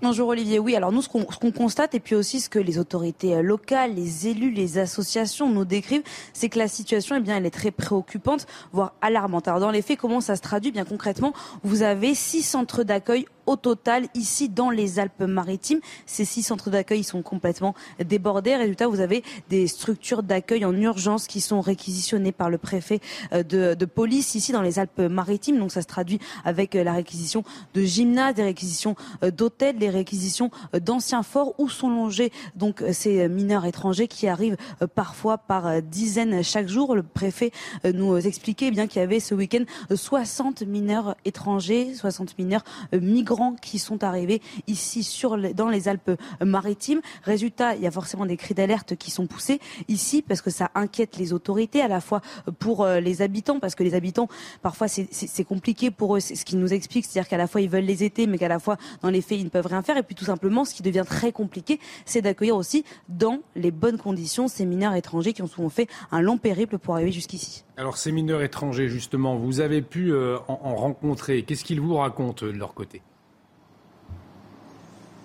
Alors eux, ils nous expliquent en effet tous les pays qu'ils ont dû euh, traverser pour venir ici euh, jusqu'en France. Et ce qui nous explique surtout, eh bien, c'est concrètement ce qui se passe à la frontière italienne. C'est-à-dire qu'ils arrivent en Italie, souvent, euh, parfois par exemple en étant partis de la Guinée, en étant passés par l'Algérie, par la Tunisie, par le Mali. Une fois qu'ils sont arrivés en Italie, donc ils tentent de traverser la frontière, souvent par le train. Et c'est à ce moment-là que généralement ils sont interpellés, ils sont arrêtés par la police aux frontières qui leur demande s'ils sont mineurs ou majeurs. Tous ceux qui se disent mineurs, et eh bien dans ces cas-là, ils sont amenés au conseil de département, au conseil départemental. Pourquoi? Eh bien parce que c'est le conseil départemental qui est en charge de cette prise en charge des mineurs. Donc il y a tout un système, tout un, un process, c'est-à-dire que vous devez avoir l'évaluation pour savoir si réellement l'individu qui se présente euh, comme mineur est mineur ou non. Mais en tout cas, pendant ce laps de temps, ils doivent prendre en charge euh, ces mineurs isolés et c'est là où ça prend des proportions qu'on nous décrit comme gigantesques ici depuis le début de l'année dans les Alpes-Maritimes. La population euh, locale, Jeanne, comment réagit-elle?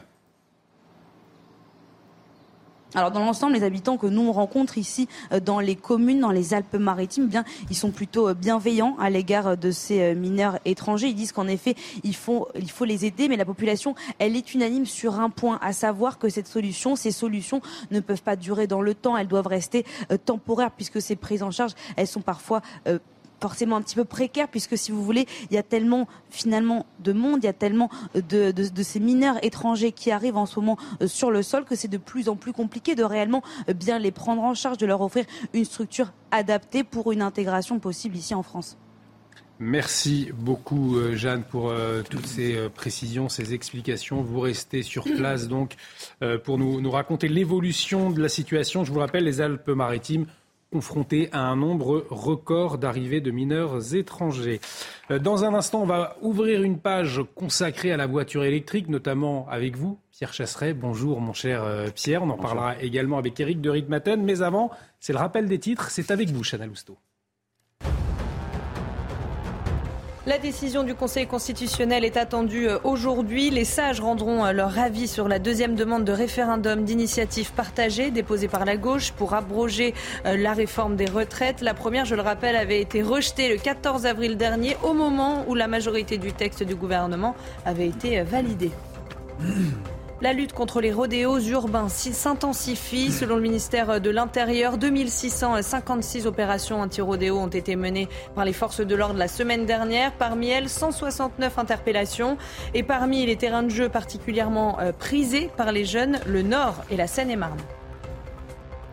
Et puis cette frayeur à Buckingham Palace à trois jours du couronnement de Charles III. Un homme soupçonné d'être armé près du palais a été arrêté hier soir.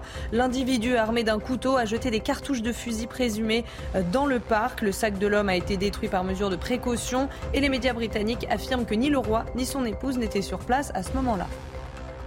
Votre programme avec Jean de Confiance. Pour les vacances ou pour une nouvelle vie, louée en toute sérénité. Jean de Confiance, petites annonces, grande confiance. Et on parle pour cette euh, chronique écho de la voiture électrique. La voiture électrique qui commence à créer des dégâts pour l'emploi, puisque le groupe Stellantis, qui comprend une dizaine de marques, dont Peugeot, Citroën ou encore Fiat, eh bien, supprime des emplois. Eric de Ritmaten, dites-nous qui est concerné. Alors là, c'est le marché américain hein, qui va payer sans doute euh, très cher. Donc la faible montée en puissance de la voiture électrique, cela fait 33 000 emplois supprimés, 10% des effectifs du groupe Stellantis, hein, dont les racines sont françaises. Il faut pas oublier que Stellantis est dirigé par Carlos Tavares, patron français, et il y a dedans bien sûr Peugeot, Citroën et d'autres marques comme Fiat, Jeep, etc.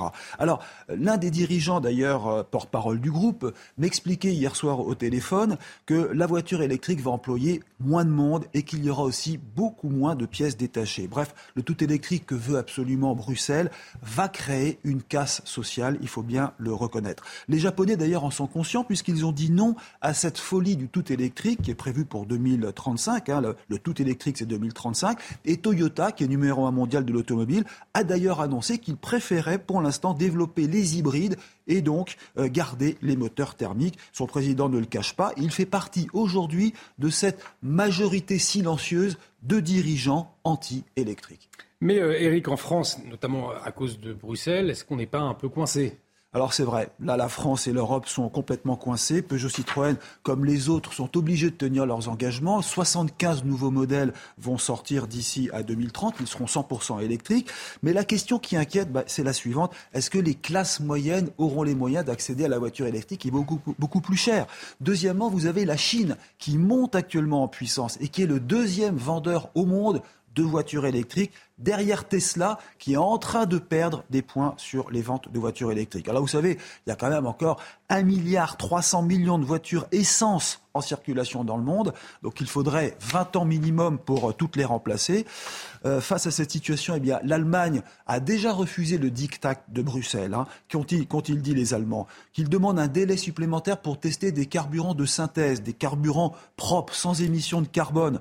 Une manière de dire attention, attention, le moteur électrique euh, le moteur thermique, pardon, n'est pas encore mort. Le moteur thermique va durer, sinon c'est l'emploi qui risque de mourir. C'était votre programme avec Jean de Confiance. Pour les vacances ou pour une nouvelle vie, louée en toute sérénité. Jean de Confiance, petites annonces, grande confiance. Et dans un instant, on continue de parler de voitures électriques avec vous, Pierre Chasseret, mais une bonne nouvelle, en tout cas une bonne nouvelle pour les possesseurs de véhicules électriques en France. Vous nous direz pourquoi dans un instant. A tout de suite sur CNews. Rendez-vous avec Pascal Pro dans l'heure des pros, du lundi au vendredi de 9h à 10h30. De retour sur le plateau de la matinale, bienvenue si vous nous rejoignez. Une exclusivité ce matin sur CNews avec vous, Pierre Chasseret. Une bonne nouvelle pour les possesseurs de véhicules électriques, puisque cette exclusivité ce matin, c'est quoi? Eh bien, c'est que l'objectif des 100 000 bornes électriques fixées par le gouvernement sera enfin atteint cette semaine. Ouf Il était temps. Le plan euh, écologique objectif 100 000 bornes qui avait été lancé par le ministère de l'écologie et des transports date d'octobre 2020. Et ces bornes, elles étaient prévues pour 2021. On s'est très vite rendu compte en France qu'on ne pouvait pas tenir l'objectif. Qu'est-ce qu'on a fait? On l'a repoussé en 2022. Problème, en 2022, on n'y était toujours pas. 82 000 bornes sur le territoire français. On a rajouter les bornes et avec Elisabeth en plus, on va passer les 100 000 bornes sans doute cette, euh, cette semaine. C'est euh, un cap. Un cap, ça veut dire que 2023, ça y est. On a mis longtemps la charrue avant les pneus. Et eh ben ça y est, on a enfin nos 100 000 bornes. Comment, expliquez-nous, elles sont réparties de, quelle manière ces bornes en France? Bon, Alors c'est là que le bas blesse. Il hein. ne faut pas imaginer qu'on a une borne par une borne visualisée. En fait, on n'a pas 100 000 stations, on a 100 000 bornes. Ça veut dire que dans une station, vous avez souvent 3 ou 4 bornes électriques. Donc au final, on a moins de 35 000 bornes, de moins de 35 000 stations en mhm. France, euh, qui sont réparties donc plus du tiers euh, sur le, des commerces, notamment la grande distribution, ou sur des parkings. Un quart seulement sont sur l'espace de la voirie. Ça fait très peu, ça fait sans doute pas assez. Et il faut savoir, 90% de ces bornes sur le territoire français proposent des bornes de recharge lentes. Hmm. Et là, quand il s'agit de recharger sur euh, plusieurs heures, voire des dizaines d'heures, eh bien, ça ne suffit pas. effectivement, compliqué pour euh, les automobilistes, mais est-ce qu'on peut néanmoins compter sur un, déploiement de bornes de recharge rapide? Alors, les bornes de recharge rapide, elles arrivent, heureusement.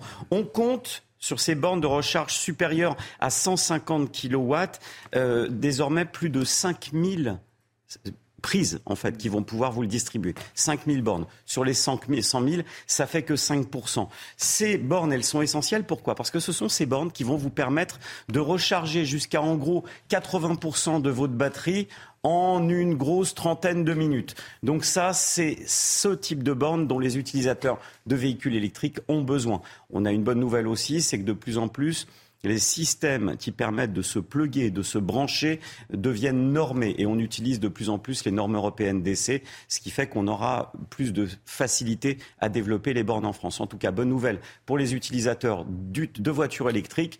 Maintenant, le plus économique, le plus intéressant, quand on a une voiture électrique, ça restera toujours la recharge à domicile.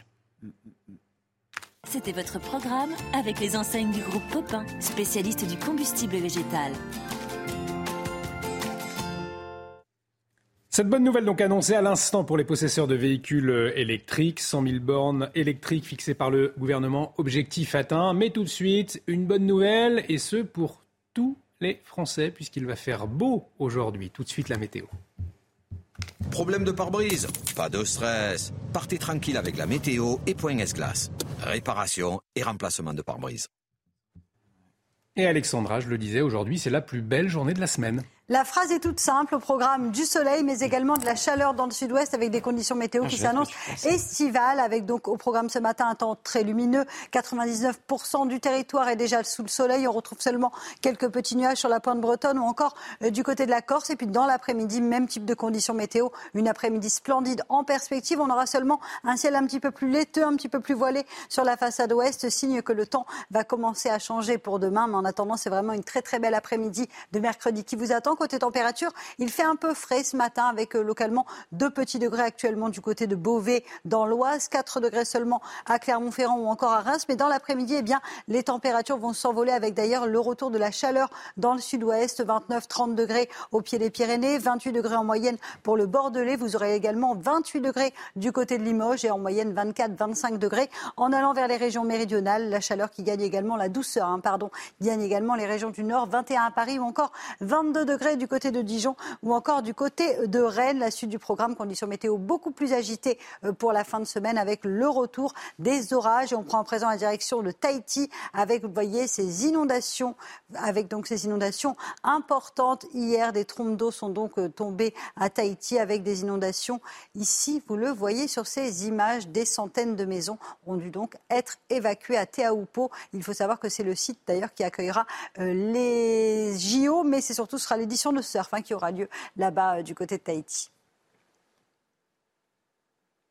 Problème de pare-brise Pas de stress. Repartez tranquille après la météo avec Point Glace. Réparation et remplacement de pare-brise. Bienvenue si vous nous rejoignez dans la matinale de CNews. On vous informe ce matin avec Chana Lousteau, avec Vincent Farandège, avec Eric de Ritmaten et on accueille Paul Sugy. bonjour mon cher Paul. on va parler de la gauche. Dans un instant avec vous, ce sera l'édito Paul à ne pas manquer à 7h50. Mais avant, à la une de l'actualité ce matin, le nombre de mineurs isolés qui explose dans les Alpes-Maritimes. Les chiffres ont presque doublé en un an. Cet afflux inquiète les autorités locales qui appellent l'État à l'aide. Reportage sur place dans un instant. Alors que les forces de l'ordre sont fortement mobilisées par euh, le maintien de l'ordre, eh bien, les nombreuses interpellations de casseurs impactent la chaîne judiciaire. Des procédures qui retardent les autres affaires en cours et une justice toujours plus engorgée. On le verra. L'intelligence artificielle peut-elle supprimer des emplois? L'entreprise IBM prévoit déjà de réduire ses effectifs avec l'arrivée de cette technologie. Jusqu'à 30% des emplois des fonctions support pourraient être supprimés. On va en parler avec Eric de Ritmaten ce matin. Et puis les Britanniques se préparent au couronnement de Charles III. La cérémonie historique se tiendra samedi à l'abbaye de Westminster dans la tradition monarchique et des fans de la famille royale s'installent déjà sur le parcours du cortège.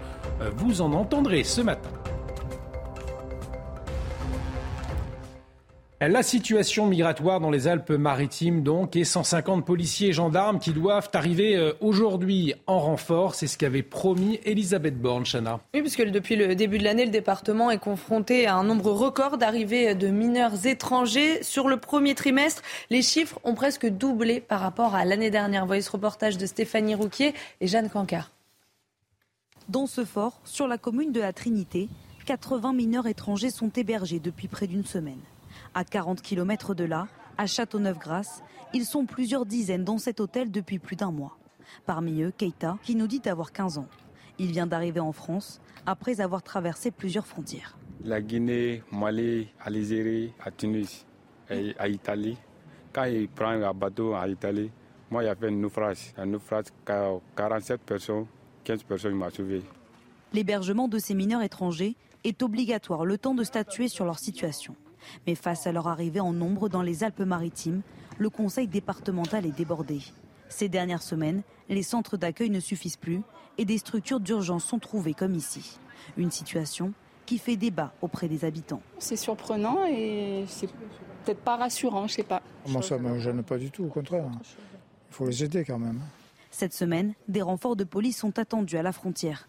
Mais pour le président du département, c'est tout le système de prise en charge qu'il faut modifier. La loi aujourd'hui autorise toutes celles et ceux qui se présentent à la frontière à Menton, dès lors qu'ils sont euh, mineurs, d'être euh, accompagnés dans les services du département. Il faut que les choses se passent différemment et que l'État prenne la gestion de cet afflux migratoire. Depuis le début de l'année, près de 2000 mineurs étrangers sont entrés dans les Alpes-Maritimes. Ce soit de Gérald Darmanin à présent, il réclame une loi anti-casseurs. Le ministre de l'Intérieur qui veut plus de fermeté contre ceux qui s'en prennent aux policiers et aux gendarmes, Chana. Oui, je rappelle que pendant les manifestations de lundi, 406 membres des forces de l'ordre ont été euh, blessés. Mais est-ce que cette loi anti-casseurs est vraiment faisable? On voit ça avec euh, Geoffrey Lefebvre.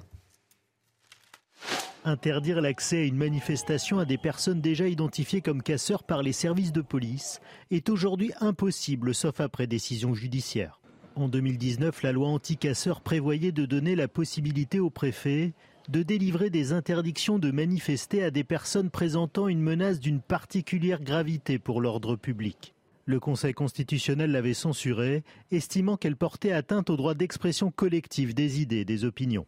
À nouveau proposé par Gérald Darmanin, un encadrement pourrait permettre son éventuelle application sans contrevenir à la liberté constitutionnelle de manifester. Il suffirait, me semble-t-il, d'introduire dans cette procédure administrative l'intervention du juge de la liberté et de la détention, qui lui est un magistrat indépendant, qui le fait déjà pour tout ce qui est, par exemple, préservation euh, antiterroriste, de permettre à un JLD de superviser la décision euh, du préfet pour que ce texte puisse, à mon avis, être euh, à cette fois-ci validé par le Conseil constitutionnel.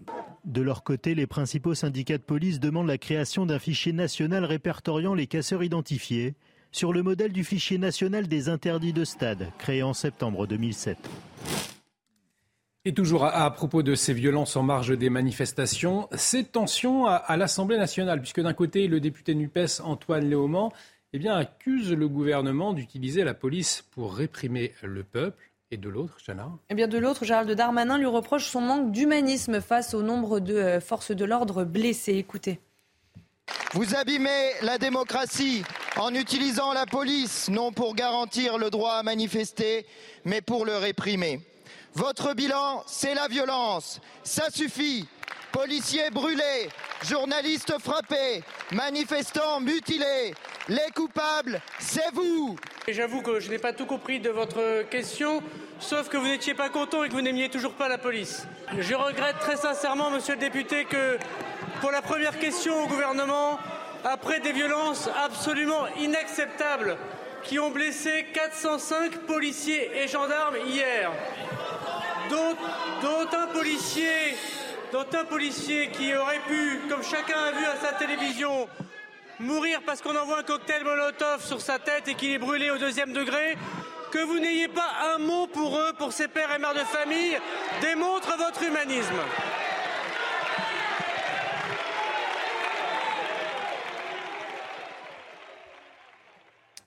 Et cette question des violences contre les policiers, il en sera question à 8h15 dans l'interview de Laurence Ferrari. Laurence Ferrari qui reçoit le préfet de police de Paris, Laurent Nunez. Un rendez-vous à ne pas manquer, donc ce sera à 8h15 dans la matinale. Du côté des syndicats à présent, eh bien, cap sur le 6 juin prochain. Ils ont annoncé euh, leur nouvelle date de mobilisation.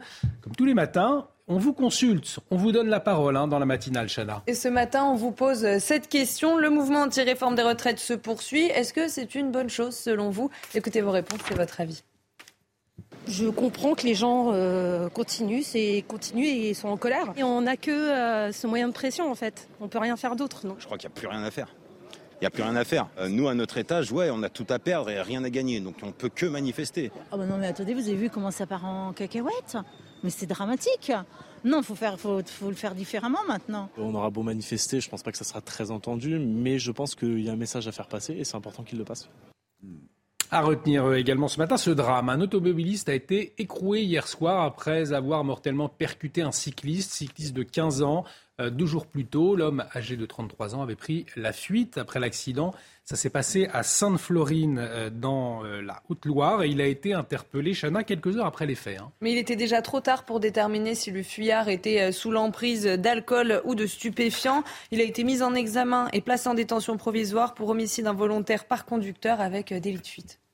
Allez, direction l'Italie à présent. Vous savez en France que le gouvernement entend resserrer les aides sociales, notamment le RSA.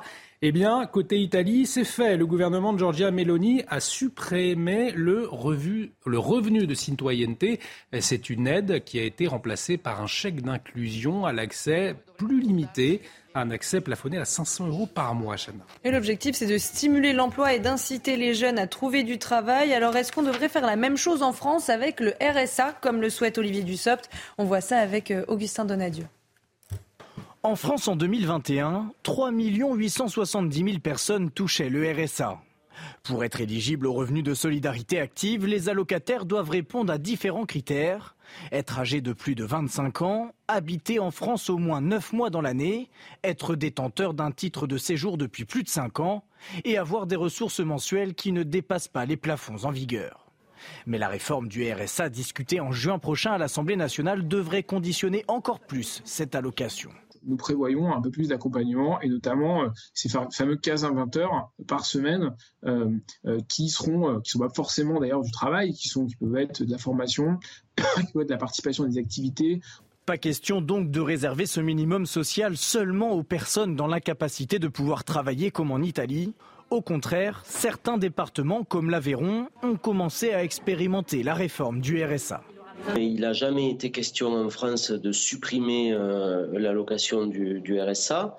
Euh, il est au contraire euh, question de la, de la conforter en lui donnant vraiment l'accent d'insertion, de, de réinsertion économique. Selon la Cour des comptes, 42% des allocataires n'ont toujours pas repris le travail après 7 ans de RSA. C'est euh, à présent à l'intelligence artificielle, l'intelligence artificielle qui provoque beaucoup d'interrogations puisque IBM eh envisage de remplacer de nombreux emplois administratifs par cette intelligence artificielle. Justement, 30% des effectifs pourraient disparaître sur une période de 5 ans, euh, Éric de Ritmaten. Est-ce que ce phénomène, il tend à se généraliser?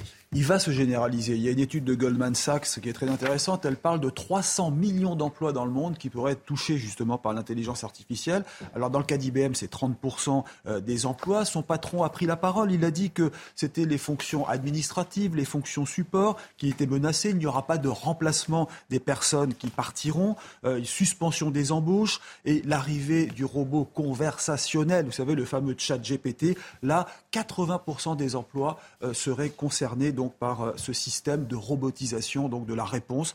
Voilà, donc on le voit. Pour le moment, les patrons quand même sont discrets quand on parle de, cette euh, évolution de l'intelligence artificielle, mais il ne faut pas se voiler la face. Il y aura des impacts. Je vous donne le, le, chiffre chez IBM. Il y avait 430 000 emplois il y a 10 ans. Il en reste 260 000.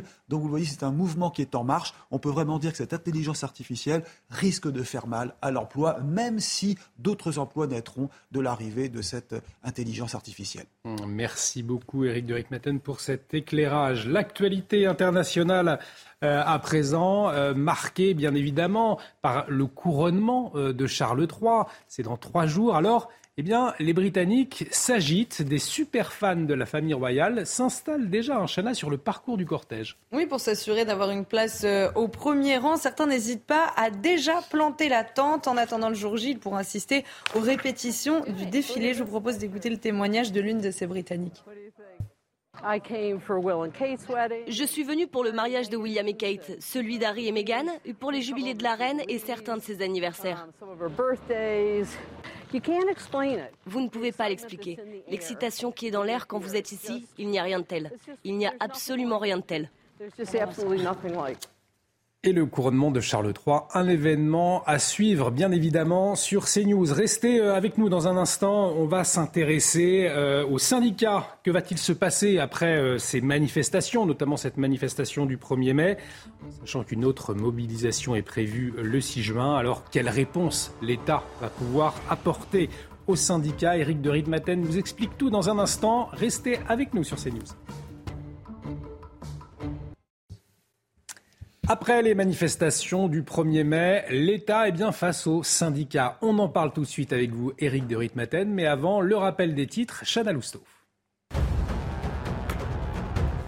Frayeur à Buckingham Palace à trois jours du couronnement de Charles III. Un homme soupçonné d'être armé près du palais a été arrêté hier soir. L'individu armé d'un couteau a jeté des cartouches de fusil présumées dans le parc. Le sac de l'homme a été détruit par mesure de précaution.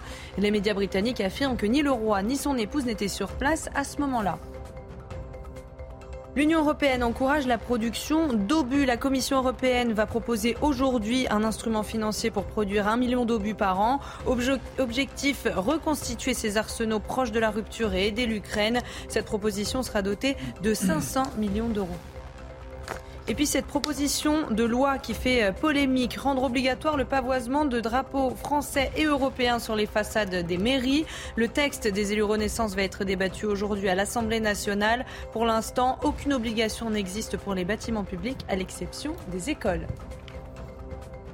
Programme avec Jean de Confiance. Pour les vacances ou pour une nouvelle vie, louée en toute sérénité. Jean de Confiance, petites annonces, grande confiance. On parle donc économie à présent avec cette question. Que va-t-il se passer après les manifestations du 1er mai? Une autre mobilisation, vous le savez, est prévue le mardi 6 juin. Et l'État doit donc apporter euh, une réponse. Mais, euh, mon cher Éric de Ritmaten, que peut faire l'État? Vous vous souvenez de l'expression d'André Bergeron, c'était un grand syndicaliste, force ouvrière dans les années 80. Il faut du grain à moudre. Ça veut dire quoi du grain à moudre? C'est une feuille sociale, solide, des propositions qu'on apporte donc, et le gouvernement doit faire ses propositions. Alors, que pourrait-il y avoir? Est-ce que c'est la semaine de quatre jours? Oui, certaines entreprises commencent à la tester. Ça serait un peu une révolution, un peu comme il y a eu les 35 heures. Est-ce qu'il y aura des mesures en faveur des seniors? Impossible. Est-ce qu'il y aura l'usure au travail? Vous savez, dans la première mouture du projet de loi sur la réforme des retraites, il y avait la possibilité de nommer un médecin du travail qui décide un départ à la retraite anticipée à 61 ans. Ça pourrait revenir. En tout cas, les syndicats vont tous venir à Matignon. Peut-être pas d'ailleurs la CGT. Ça, c'est encore une inconnue. Mais en tout cas, ils se réuniront en bilatéral, peut-être en face à face avec le ministre et le, président de la République, ou bien une sorte de grand Grenelle comme il y avait eu après 68. Alors, vous voyez, Peut-être que la question, c'est les syndicats vont avoir besoin, c'est ça. Est-ce qu'ils auront, l'État aura besoin des syndicats? De toute façon, mon cher Eric ne peut pas les décevoir. Il n'y a pas le choix. L'État a besoin des syndicats parce qu'il faut ramener le calme. Et puis en face, eh bien, les syndicats, eux, ont besoin de l'État pour obtenir de nouvelles avancées sociales. Alors maintenant, il y a bien sûr les coups d'éclat de la CGT. Ça, ça a fortement déplu. Rappelez-vous, le siège d'LVMH envahi par les syndicats avec la photo de Bernard Arnault, Wanted. Ça, ça a vraiment fait des ordres. Et là, on touche du doigt un autre point important, c'est le partage des valeurs. Est-ce que les entreprises doivent faire plus? C'est intéressant de voir ce projet de loi, ce texte qui a été transmis le 28 avril au Conseil d'État et qui sera bientôt au Conseil des ministres. C'est le partage des richesses des entreprises. Que dit-il? Que même les PME de moins de 50 salariés eh bien, devront euh, si elles font des bénéfices, redistribuer ces bénéfices. Une expérience sera lancée. Quand? Est-ce que ce sera 2024, 2025 Ça, c'est un point qui doit être éclairci. Quant aux entreprises plus grandes, les PME de plus de 50 salariés, il y aurait obligation de négocier sur le partage des richesses. Donc vous le voyez, cette réforme des retraites, même si elle est rejetée par la plupart des Français, elle pourrait bien ouvrir la porte à de grandes avancées sociales dans les semaines ou dans les mois qui viennent votre programme avec Jean de Confiance. Pour les vacances ou pour une nouvelle vie, louée en toute sérénité. Jean de Confiance, petites annonces, grande confiance. Restez avec nous sur CNews. On marque une très courte pause. Dans un instant, on va parler politique avec vous, Paul Sugy. Plus précisément de la gauche, l'union des gauches. Est-ce que, eh bien, elle va survivre aux européennes? Vous nous dites tout dans un instant. Restez avec nous sur CNews. Rendez-vous avec Sonia Mabrouk dans Midi News du lundi au jeudi de midi à 14h. De retour sur le plateau de la matinale, bienvenue si vous nous rejoignez, on va parler politique tout de suite avec vous, euh, Paul Sugy du Figaro. Rebonjour mon cher Paul. Et cette question ce matin, est-ce qu'il y aura une liste commune à gauche pour les euh, européennes? Alors, rien n'est moins sûr, hein, puisque les écologistes continuent de dire non, malgré eh bien l'insistance de leurs camarades. Bon, l'éditorialisme, c'est l'art du pronostic et pas de la prophétie, mais c'est sûr que l'affaire semble mal engagée. Alors, Jean-Luc Mélenchon a pourtant, et ses amis ont pourtant remporté une première manche en entraînant Olivier Faure, et donc avec lui une partie du Parti socialiste enfin ce qu'il en reste, euh, avec eux. Et voilà déjà que Fabien Roussel euh, lui dit non. Euh, alors, en plus, il se crêpe au passage le chignon avec les insoumis, notamment sur la mémoire du PCF, au point de se faire traiter hier sur Twitter par Sofia Chikirou de stalinien. Ça ne manque pas de sel. C'est un peu le monde à l'envers. Le Parti socialiste, qui a co-construit l'Union européenne, finalement accepte de s'unir avec un parti qui est notoirement europhobe, qui est hostile au couple franco-allemand, tandis que le Parti communiste français, qui lui, pour le coup, est, tout à fait eurosceptique, eh bien, est et, veut faire bande à part, et donc euh, ne pas s'allier avec euh, la France insoumise, qui quand même le rejoint sur des positions plus souverainistes. Et alors surtout, c'est avec les écolos, Olivier, que la partie mm. semble très très mal engagée. Marine Tondoli a confirmé dans le JDD ce week-end que euh, l'Union, elle en veut bien pour 2027, pour la présidentielle, mais avant, elle veut que les écolos fassent bande à part, et on le comprend parce que historiquement, c'est une élection, les élections européennes, qui profitent beaucoup aux écologistes. De toute façon, il y a quand même une logique à tout ça, c'est que à l'heure actuelle, même s'ils sont ensemble au Parlement euh, à l'Assemblée nationale en France, les élus de la France insoumise et les élus écolos ne siègent pas dans les mêmes groupes parlementaires au Parlement européen. Mais alors pourquoi, Paul, est-ce que les insoumis, ils y tiennent autant euh, à cette liste commune? Ah bah ça, c'est parce que l'Union des gauches, c'est leur assurance vie. Euh, Jean-Luc Mélenchon n'est même plus élu. C'est-à-dire qu'il n'existe que grâce à ça. Il est l'homme qui a fait l'Union des gauches pour les élections législatives. Et les insoumis savent aussi très bien une chose, c'est que s'ils n'ont pas de liste commune, ils vont être balayés par les écologistes. Et ce qui signifie pour eux que, euh, pour peu que la droite se maintienne aussi à un niveau honorable, ils arriveraient en cinquième position. Et en tous les cas, de toute façon, derrière le RN, derrière Renaissance et derrière euh, les écolos. Ce qui veut dire que, euh, dans ces conditions, il sera difficile pour eux eh d'être en position de force pour négocier sur un programme commun pour une future Union des gauches, notamment autour d'un projet présidentiel. Et Jean-Luc Mélenchon, dont le leadership est déjà sacrément contesté actuellement à gauche, ne sera plus en mesure de dicter ces conditions. Est-ce que, Paul, vous pensez quand même que l'union des, gauches eh bien, euh, peut survivre aux européennes? Alors malgré tout, oui. Et ça pour deux raisons. D'abord, la première, c'est numérique. La force de la NUPS, c'est de nous avoir fait oublier que la gauche est à son euh, plus bas historique. En fait, euh, la gauche est une force politique déclinante. Le total des voix aujourd'hui rassemblées par la NUPS est inférieur au seul score du Parti socialiste il y a encore quelques années. Donc ils ont besoin de s'unir. Et la seconde, c'est injuste, mais c'est comme ça, c'est que euh, la gauche a toujours le droit de s'unir quand elle le veut, quand ça l'arrange, tandis que la droite en est empêchée par un interdit moral infranchissable. Ce que je crois par ailleurs, c'est que aujourd'hui l'addition des forces politiques est plus simple que jamais. Pourquoi? Parce que euh, ce que les électeurs attendent, ce ne sont plus des projets politiques cohérents, mais ce sont des réponses à des inquiétudes. Et les peurs, ça peut s'ajouter. C'est-à-dire que euh, on peut, euh, les peurs ne s'excluent pas. On peut tout à fait répondre, et c'est le cas par exemple du projet qu'a proposé la NUPS, à la fois à une inquiétude climatique, à une peur de la montée du racisme, à une inquiétude sociale ou à une sorte de détestation du capitalisme. Eh bien, contrairement aux idées politiques, les peurs peuvent toujours s'ajouter les unes aux autres. Et par ailleurs, je crois que les européennes ne sont finalement pas tant un piège que ça pour la gauche, mais surtout un point de départ. Ce à quoi on est en train d'assister sous nos yeux, c'est le lancement d'une longue période de primaire qui va durer 4 ans et dont le but, il ne faut pas avoir de doute là-dessus, est à la fin de désigner qui sera en position de force pour s'imposer à la gauche comme candidat en 2027. Merci beaucoup Paul Sugy, journaliste Figaro, euh, pour euh, votre édito, édito euh, politique que l'on peut retrouver hein, sur notre site internet www.cnews.fr dans le replay de la matinale. Et puis rendez-vous à ne pas manquer ce matin, 8h15, l'interview de Laurence Ferrari. Laurence Ferrari qui reçoit Laurent Nunez, le préfet de police de Paris. C'est à suivre donc dans quelques minutes. Mais avant, une petite respiration avec l'instant musique tout de suite.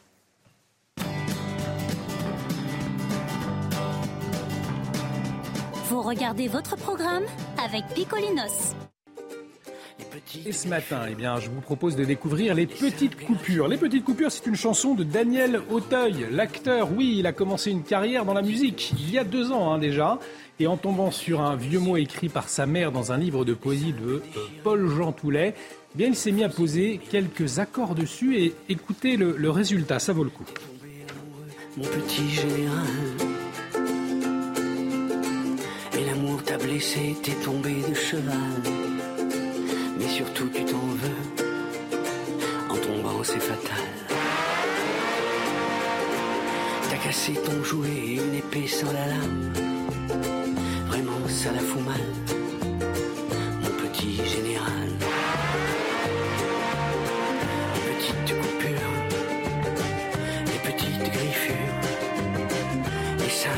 Vous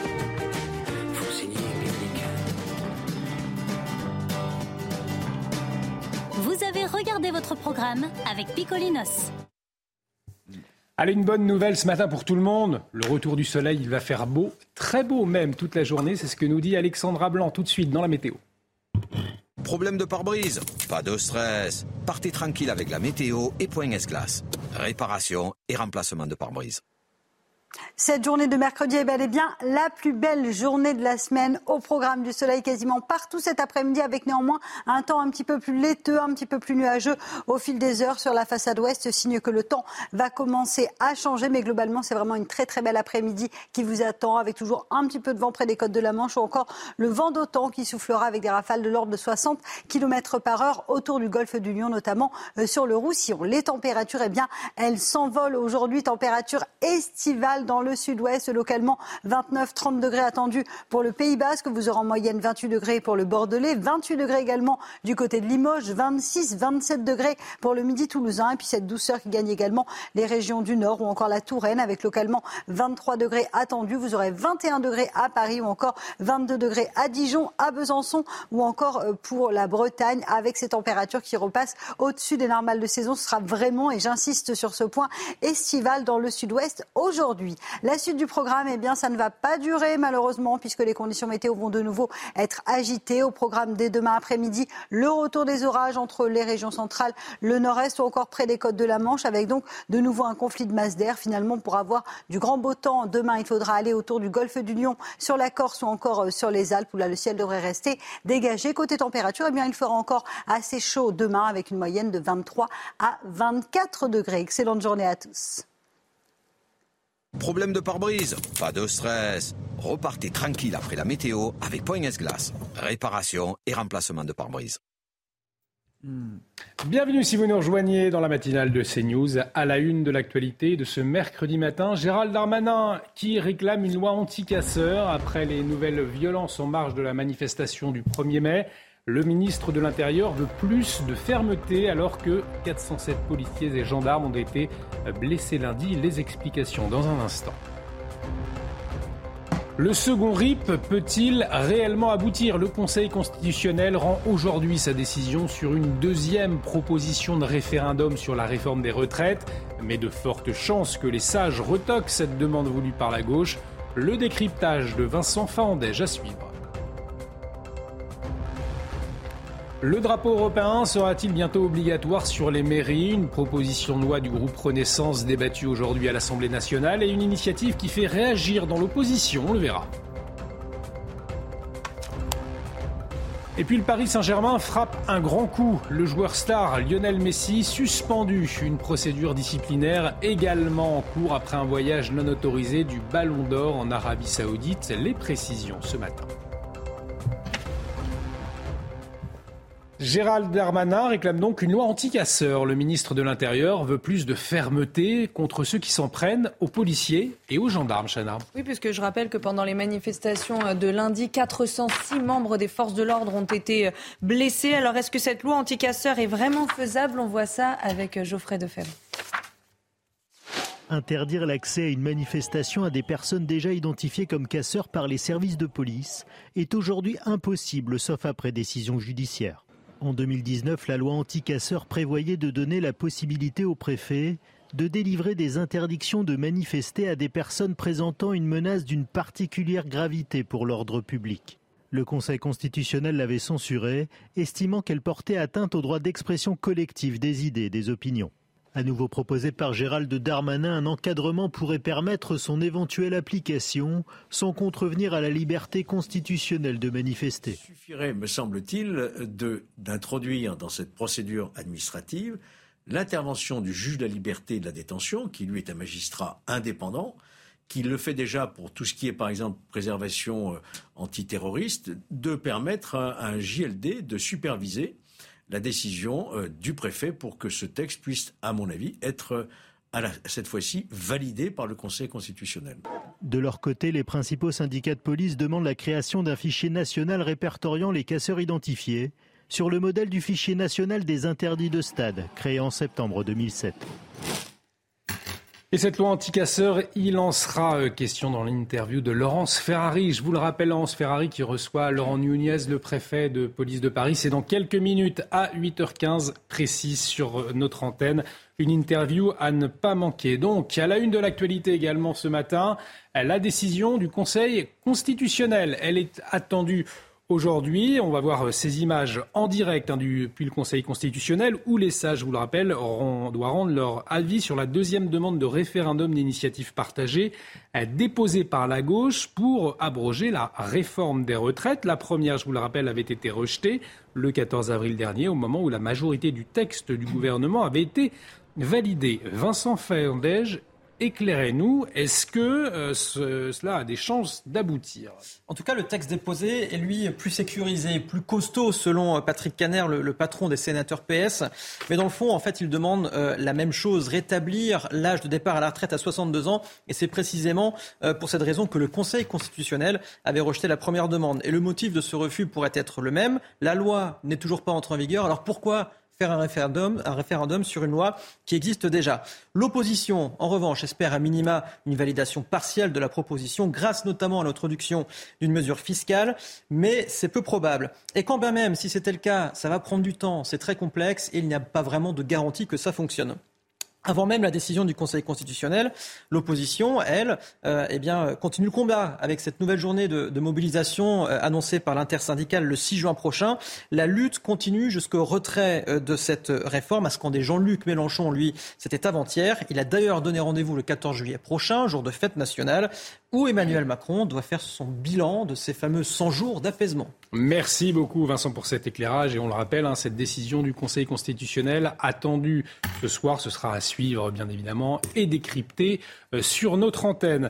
Euh, à à présent, eh bien, les violences pendant les manifestations empêchent la police de traiter les autres affaires, Chana. Oui, la chaîne judiciaire rennaise ne peut pas gérer plus d'une vingtaine de gardes à vue à la fois. Euh, conséquence, les autres affaires de délinquance comme le trafic de stupes ou encore euh, les cambriolages sont priés d'attendre. Les explications de Thomas Bonnet. Les semaines se suivent et se ressemblent dans les rues rennaises. Des manifestations régulièrement ponctuées de violences et qui mobilisent à chaque fois de nombreux effectifs des forces de l'ordre. Au point qu'au début du mois d'avril, le procureur de la République présente un constat sans appel. Pendant que les policiers sont mobilisés sur des missions de maintien de l'ordre, ils ne sont pas là pour prévenir les cambriolages et le trafic de stupes. Des pans entiers de lutte contre la délinquance, délaissés faute d'effectifs. Des services de police sursollicités et qui doivent choisir des priorités. Le tout avec des conséquences très concrètes sur la criminalité, comme l'explique ce représentant syndical de la police à Rennes. C'est des décalages incessants, c'est 40 à 50 heures de supplémentaires par semaine. elle est là la réalité des policiers aujourd'hui c'est qu'il n'y a pas d'horaire. Vous êtes sur les manifestations, vous ne pouvez pas être à contrôler les, trafiquants de stupéfiants euh, dans les cités. Ça, c'est une réalité. Euh, maintenant, on ne peut pas se démultiplier. Dès que vous délaissez un pan de la criminalité organisée, voilà ce qui se passe, c'est que euh, les individus s'adaptent et ils s'adaptent rapidement à une nouvelle criminalité. Une situation alarmante et qui ne concerne pas seulement la capitale bretonne, avec la perspective d'événements comme la Coupe du Monde de rugby et les Jeux Olympiques qui vont là encore mobiliser fortement les effectifs de police. Cette proposition de loi à présent qui fait polémique. Il s'agit de rendre obligatoire le pavoisement des drapeaux français et européens sur les façades des mairies, Chana. Oui, le texte sera débattu euh, aujourd'hui à l'Assemblée nationale et vous allez voir que les Français sont plutôt partagés sur la question. Reportage de Thibault Marcheteau et Thomas Bonnet. Aujourd'hui, il est déjà habituel de les voir sur les façades de nos mairies. Drapeaux français et européens côte à côte. Pourtant, rien dans la loi n'oblige les maires à un tel pavoisement, une absence de règles à laquelle veulent remédier des élus Renaissance. Ils proposent de rendre ces deux drapeaux obligatoires sur toutes les mairies. Face à cette proposition de loi, ces Français sont partagés. Il y a des choses plus importantes que ça, je crois, hein, que de se poser la question est-ce qu'il faut poser un drapeau sur euh, sur une mairie euh, ou pas. Je pense que c'est intéressant aussi de rappeler en fait qu'on s'inscrit justement dans un groupe européen. Je ne pense pas que ça, enfin, que ça incitera les gens à, se sentir plus européens que euh, en mettant, en imposant, en imposant des drapeaux, quoi. Voilà. Celui qui a envie de le mettre, il le met. Celui qui n'a pas envie, ne le met pas. Promouvoir les valeurs européennes, voici le but recherché par les élus Renaissance. Au sein des oppositions, la symbolique européenne est parfois contestée. Mais pour Daniel Fasquelle, l'initiative va dans la bonne direction. Ça me semble tout à fait naturel. Et c'est même choquant que certains maires ne, le fassent pas. C'est choquant aussi que ce soit obligatoire aujourd'hui dans les écoles et que ça ne soit pas dans les mairies. C'est important aussi euh, de rappeler que nous avons besoin de l'un et de l'autre, même si la proposition de loi le précise. Hein, le drapeau français doit d'abord et avant tout être mis euh, en avant, mais on ne doit pas euh, oublier notre appartenance à l'Union européenne. L'Europe nous a apporté la paix. Jusqu'à présent, parmi les bâtiments publics, seules les écoles étaient concernées par une telle obligation. L'actualité internationale marquée ce matin par cette interpellation au Royaume-Uni. Un homme soupçonné d'être armé près de Buckingham Palace a été arrêté. Ça s'est passé hier soir à Londres. Il était 20 euh, hein, heure française. Et cette interpellation, eh bien, elle intervient à trois jours seulement euh, du couronnement du roi Charles III. Et c'est ce qui est inquiétant, hein. Oui, l'individu armé d'un couteau a jeté des cartouches de fusil présumés dans le parc. Le sac de l'homme a été détruit par mesure de précaution et les médias britanniques affirment que ni Charles III ni son épouse n'étaient sur place à ce moment-là. Et puis à la une euh, également ce matin, Lionel Messi, Lionel euh, Messi, star du PSG, est bien sanctionné par son club. Hein. Oui, le club parisien l'a suspendu euh, pour euh, plusieurs jours. Cette décision fait suite au voyage non autorisé du joueur argentin en Arabie Saoudite. Lionel Messi a séché deux entraînements au cours de ces deux jours. Il écope d'une sanction financière donc et manquera probablement les deux prochains matchs du PSG en championnat. Une procédure disciplinaire a été ouverte à l'encontre du champion du monde et selon l'équipe, vous le voyez, Lionel Messi pourrait quitter le club en fin de saison. Hmm. Restez avec nous sur CNews. Dans un instant, Laurence Ferrari reçoit le préfet de police de Paris, Laurent Nunez. Une interview à ne pas manquer, c'est dans quelques instants. Euh, on revient tout de suite. On marque une très courte pause. À tout de suite sur notre antenne. Rendez-vous avec Pascal Pro dans l'heure des pros, du lundi au vendredi de 9h à 10h30. Et de retour dans la matinale dans un instant, le préfet de police de Paris, Laurent Nunez, l'invité de Laurence Ferrari. Mais avant, le rappel des titres avec vous, Chana Lousteau. La décision du Conseil constitutionnel est attendue euh, aujourd'hui. Les sages rendront leur avis euh, sur la deuxième demande de référendum d'initiative partagée déposée par la gauche pour abroger la réforme des retraites. La première avait été rejetée le 14 avril dernier, au moment où la majorité du texte du gouvernement avait, elle, été validée. La lutte contre les rodéos urbains s'intensifie. Selon le ministère de l'Intérieur, 2656 opérations anti-rodéo ont été menées par les forces de l'ordre la semaine dernière. Parmi elles, 169 interpellations. Et parmi les terrains de jeu particulièrement prisés par les jeunes, le Nord et la Seine-et-Marne. Et puis cette frayeur à Buckingham Palace à trois jours seulement du couronnement de Charles III. Un homme soupçonné d'être armé près du palais a été arrêté hier soir. L'individu armé d'un couteau a jeté des cartouches de fusil présumées dans le parc. Le sac de l'homme a été détruit par mesure de précaution et les médias britanniques affirment que ni le roi ni son épouse n'étaient sur place à ce moment. Et tout de suite, l'interview de Laurence Ferrari. Bonjour Laurence, ce matin, vous recevez Laurent Nunez, préfet de police de Paris. Bonjour monsieur le préfet de police de Paris. Bonjour. Bienvenue dans la matinale de CNews. Un cap a été franchi en matière de violence contre les forces de l'ordre. 406 policiers et gendarmes ont été blessés ce 1er mai. Qu'est-ce qui peut stopper l'engrenage de la violence selon vous?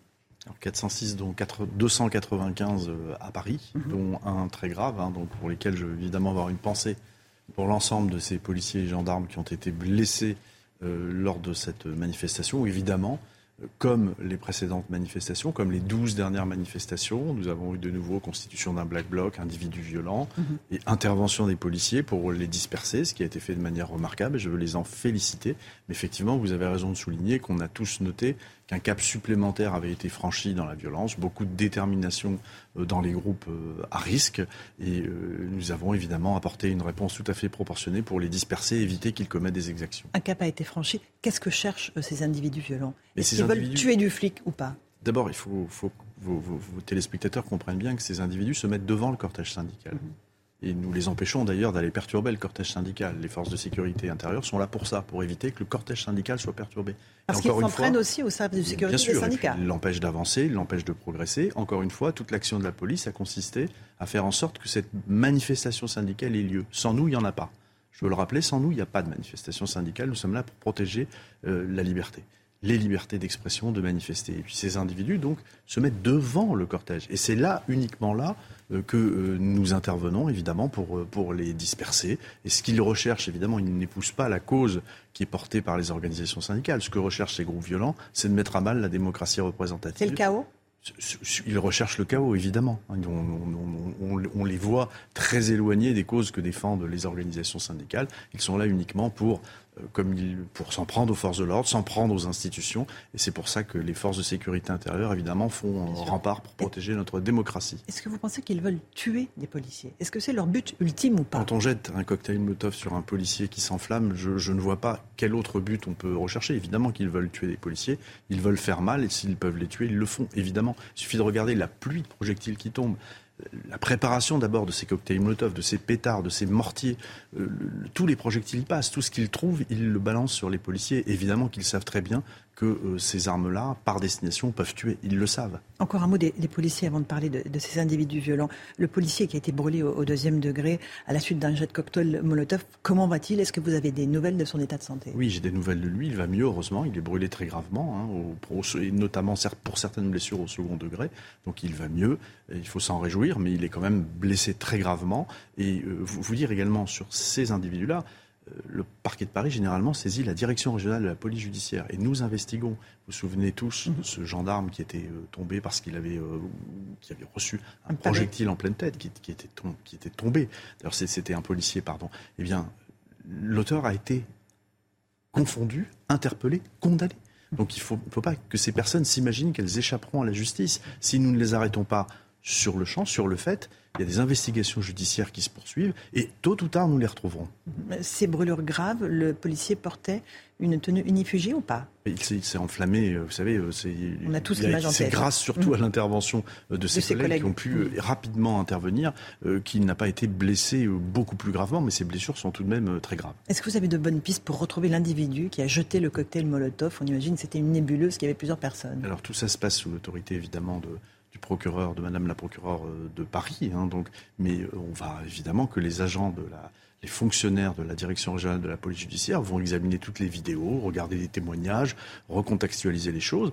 Et j'ai bon espoir, évidemment, et en tout cas, on va tout faire pour retrouver euh, l'auteur de ce jet de cocktail Molotov. Même si c'est dans plusieurs jours, dans plusieurs semaines, il sera arrêté. C'est ce que vous nous dites ah, ce il matin. Sera arrêté. Nous, nous, nous, nous sommes très déterminés, évidemment, à contenir les violences pendant l'action, sur le moment, mais ensuite à retrouver et confondre euh, les auteurs de ces actes odieux. Aucune impunité pour ceux qui s'en prennent aux forces de l'ordre. Il n'y a aucune impunité. Les actions, les investigations se poursuivent. Vous savez, au moment des, des Gilets jaunes, on a eu aussi des violences très graves contre les forces de l'ordre. On a parfois confondu des auteurs qui d'ailleurs ont reconnu les faits, parfois plusieurs mois après. Mais tôt ou tard, la justice passera. On parle de 20 000 personnes dans ce pré-cortège, donc devant les manifestants. Vous confirmez ce chiffre? C'est absolument énorme. C'est la première fois qu'il y avait autant d'éléments radicaux? Oui, je le, confirme, puisque c'est nous qui le donnons. Hein. Nous, on compte l'ensemble du cortège. Il y avait 112 000 personnes, dont, dont ce pré-cortège de 20 500 personnes, pour être précis. Donc effectivement, c'est la première fois qu'on a une nébuleuse aussi importante. il n'y a pas que des éléments radicaux à l'intérieur de ce mhm. cortège, hein. il y a... mais euh, c'est là que viennent se greffer les éléments à risque, qui étaient plusieurs milliers. On a 1500 à 2000 individus ultra euh, euh, qu'on comptabilise, donc ultra gauche, ultra jaune. Et puis vous avez une un tas de personnes qui s'agrègent. Et on peut dire que les policiers et les gendarmes avaient plusieurs milliers de personnes en face, euh, d'eux qui étaient extrêmement déterminés euh, à commettre des violences et des exactions. Et je tiens à dire d'ailleurs, euh, Laurence Ferrari, que comme à chaque manifestation, moi j'étais dans la désescalade. Les policiers étaient très loin au départ, laissaient le cortège se dérouler. Mais à un moment, ça ne devenait plus possible puisque ces groupes à risque s'en prenaient à des commerces, tentaient de, les piller. Il était de ma responsabilité à ce moment-là de faire intervenir les forces de l'ordre, comme nous l'avions décidé d'ailleurs euh, en, briefing opérationnel le matin, en se disant qu'à un moment ou un autre, s'il y avait trop de dégradation, nous interviendrons et nous disperserons le black bloc. C'est ce qui a été fait. Il y a eu une tentative d'incendie. D'ailleurs, euh, du gasoil a été répandu, euh, des, vélos ont pris feu, un immeuble était menacé et les lanceurs d'eau de la police ont permis d'éteindre cet incendie. Oui, le risque est multiple. Oui, nous avions des, des lanceurs d'eau qui étaient positionnés évidemment hein, donc pour contenir les violences, qui ont été utilisés sur la nation pour euh, disperser le Black Bloc, et puis qui ont été utilisés évidemment euh, en urgence pour éteindre cet incendie qui menaçait de se propager à un immeuble. C'est dire aussi la gravité évidemment des actions commises par ces individus ultra. La question que se posent les Français, Monsieur le Préfet, c'est que euh, le renseignement territorial annonçait exactement le nombre d'éléments radicaux qui seraient présents. Euh, on savait combien ils, seront, ils étaient. Euh, on savait qu'ils étaient armés. Comment est-ce qu'on ne peut pas les stopper avant qu'ils n'agissent? Alors, le, renseignement, il travaille pour donner une, une estimation remarquable. Mhm. On avait des informations de à qui étaient les, les, bonnes Qui étaient renseignement territorial, renseignement de la préfecture de police de Paris, qui travaillent ensemble sur ces sujets. Et pour ce qui concerne Paris, surtout le renseignement de la préfecture de police de Paris, qui fait un travail formidable. Une fois que vous savez que vous avez des individus ultra qui arrivent, ça ne veut pas dire que vous savez qui ils sont. Et même quand vous savez qui ils sont, pas, ça ne vous autorise pas à les arrêter. Hein, il faut qu'il y ait des infractions qui sont commises. Il n'y a pas d'interpellation préventive. on ne fait pas d'interpellation préventive. J'y reviendrai sans doute, puisque mmh. j'ai entendu des propos ce matin, évidemment, mmh. qui m'ont fait réagir. Il n'y a pas d'interpellation préventive. Simplement, on interpelle des individus qui commettent des exactions. Mais le renseignement qui nous est donné sur leur présence et l'estimation du nombre de ces individus à risque nous permet de calibrer les bons dispositifs. Et c'est indispensable pour l'action de la police d'avoir un nombre, un effectif de policiers et de gendarmes suffisant pour répondre à ces exactions. Et encore une fois, c'est ce qui a été fait. Le Black Bloc a été dispersé, poussé vers la place de la Nation, puis dispersé vers la place de la Nation, dans un seul but, enfin dans deux buts principaux. Le premier, c'est d'éviter qu'il y ait des dégradations et des violences commises, ça c'est fondamental, évidemment, mais aussi tout simplement de permettre au cortège syndical de poursuivre sa progression et d'arriver sur la place de la Nation sans encombre. Et c'est ce qui s'est passé. Et encore une fois, sans nous, cela n'arriverait pas. Et on peut même penser que les Black Blocs, comme ils ont encore tenté de le faire, euh, le, le, 1er mai, s'en prendrait aux organisations syndicales. Donc la police, loin de provoquer, loin d'agresser, loin de réprimer, elle protège la liberté de manifester. Et j'aimerais un peu plus, au nom de l'ensemble des fonctionnaires et des gendarmes que je dirige, j'aimerais un peu plus l'entendre dans la bouche de certains. Des syndicats ou des euh, partis politiques? Des syndicats et des partis politiques. Mhm. D'ailleurs, les syndicats savent le rôle que nous jouons, puisqu'on travaille avec eux en amont des manifestations. On discute et même pendant la manifestation, on leur explique les manœuvres que nous menons. Alors, évidemment, pas directement aux secrétaires généraux, mais à leurs responsables de sécurité. On leur dit attention, là, stoppez votre progression, il y a un black bloc un peu violent, on va le traiter, on va le pousser, vous allez pouvoir continuer à avancer. Donc il faut arrêter cette hypocrisie qui consiste à faire passer la police comme étant euh, une force oppressive de la liberté d'expression. Non, sans nous, il n'y aurait pas de liberté d'expression. Quand Jean-Luc Mélenchon dit le maintien de l'ordre a tourné une fois de plus à une absurde violence générale, Darmanin est à 100% responsable. Vous lui dites quoi Quand il dit aussi prenez le pouvoir à la foule et quand il dit aux policiers rebellez-vous contre votre hiérarchie, c'est quoi? C'est de la sédition? Je n'ai pas de commentaire à faire sur les propos tenus par un mhm. responsable politique, mais évidemment tout ceci est faux. le ministre de l'Intérieur, il me donne des instructions, il donne des instructions au préfet de police. Moi, je gère la manœuvre sur le terrain. On est responsable de rien du tout. De rien du tout. Il y a simplement des casseurs, des groupes violents qui euh, se commettent des exactions. Il n'y a pas un Français qui comprendrait qu'on n'intervienne pas à ce moment-là.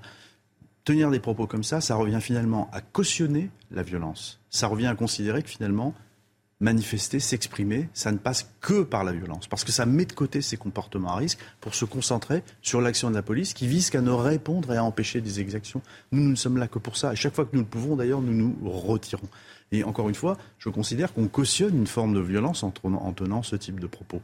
Alors évidemment, en tant que responsable de, de policier, responsable des, des, policiers et des gendarmes que je dirige, je ne peux évidemment pas accepter cela. Je veux dire, quand la manifestation part, nous ne sommes pas là. Nous ne sommes pas là. On regarde évidemment à la vidéo comment les choses se passent. Et s'il n'y avait pas d'exection, personne ne verrait les policiers sur la manifestation. Personne. quand il dit encore une fois à vos policiers, rebellez-vous contre votre hiérarchie. Encore une fois, ça vous interpelle pas ça? Ben, ça m'interpelle évidemment, mais enfin, les policiers ne se rebellent pas contre leur hiérarchie et ils savent très bien le rôle qu'ils jouent, au contraire pour permettre la liberté d'expression, euh, de, de s'exprimer, d'ailleurs de quelque nature que ce soit, nous sommes toujours là pour protéger les cortèges sans regarder l'objet, le motif de la revendication. Vous savez, on encadre des cortèges de groupuscules d'ultra-droite, de groupuscules d'ultra-gauche qui déclarent. Et euh, notre but, c'est qu'il n'y ait pas de violence et qu'ils puissent exprimer leurs idées quelles que soient ses idées. Revenons euh, aux casseurs. Gérald Darmanin souhaite une loi anti-casseurs. Est-ce qu'elle vous serait euh, nécessaire? Qu'est-ce qu'il faudrait changer dans les mesures administratives et judiciaires que l'on pourrait prendre pour permettre d'interpeller en amont ces casseurs? Alors, d'abord, je, suis un peu embêté d'en parler puisque le, ministre a annoncé cette loi et donc forcément, elle va être discutée. On va discuter du fond, des mesures. Ça va surtout concerner évidemment le, ministre et les administrations centrales. Mais moi, en tant qu'opérationnel de terrain, ce que je peux vous dire, c'est qu'il y a un point qu'on a abordé qui mérite sans doute d'être réexaminé à nouveau. Il avait été en 2019 est-ce qu'on peut ou pas aller vers un système d'interdiction administrative de manifester, comme ça existe pour les interdictions de stade, mhm. et donc plus seulement judiciaire, comme ça existe aujourd'hui, mais c'est une peine complémentaire. Ça avait été retoqué par le Conseil constitutionnel. Ça avait été retoqué à l'époque par le Conseil constitutionnel, mais peut-être faut-il regarder si on ne peut pas avoir plus de garanties à offrir pour, pour faire en sorte que la mesure devienne constitutionnelle et qui nous permettrait, nous, de dire à tel ou tel individu, nous savons que vous avez commis des troubles à l'ordre public lors de manifestations précédentes, donc on les interdirait de, de, manifester, encore une fois, sous un contrôle très étroit. Mmh. Euh, il ne s'agit pas d'empêcher des gens de manifester, il s'agit d'empêcher des gens de commettre des troubles à l'ordre public et de venir perturber ceux qui veulent manifester, au risque de brouiller totalement le message. Regardez, la place qu'a pris dans le débat politique, dans le débat public, dans les médias, les violences qui ont été commises le 1er mai. Ça occulte totalement le message que veulent faire passer les manifestants. Donc nous, ce qu'on veut, c'est simplement euh, empêcher les troubles à l'ordre public et permettre aux gens de s'exprimer librement. Donc voilà une mesure qui pourrait être dans la loi anticasseur. Il y a aussi des mesures pénales qui peuvent être aggravées. Hein. Vous savez, le fait de participer à une manifestation, le visage dissimulé, en vue de commettre des troubles à l'ordre public, c'est un délit. Il y a peut-être d'autres délits à créer. Voilà, il faut réfléchir à tout ça euh, de manière assez, assez, assez sereine. Et ça permettrait d'empêcher, encore une fois, euh, l'arrivée d'un certain nombre de casseurs. Ça fonctionne dans les dispositifs euh, contre le terrorisme. Ça, ça fonctionne pour ceux qui sont considérés comme des hooligans à l'entrée des stables. C'est plus compliqué quand il s'agit du droit à manifester, évidemment. C'est plus compliqué parce qu'on touche à une liberté fondamentale. Hein. Les, les, les hooligans participent à un match de football c'est important. On peut interdire des déplacements de supporters, c'est une atteinte à la liberté d'aller et venir. Mais là, on touche à ce qu'il y a de plus sacré, c'est la liberté de manifester. Donc forcément, il faut qu'il y ait des garanties. Mais à un moment, cette euh, liberté ne peut pas s'exprimer dans une forme violente telle qu'elle vienne empêcher les autres d'exercer cette liberté de manifester. Et c'est un peu quand même ce qu'on a vécu le 1er mai.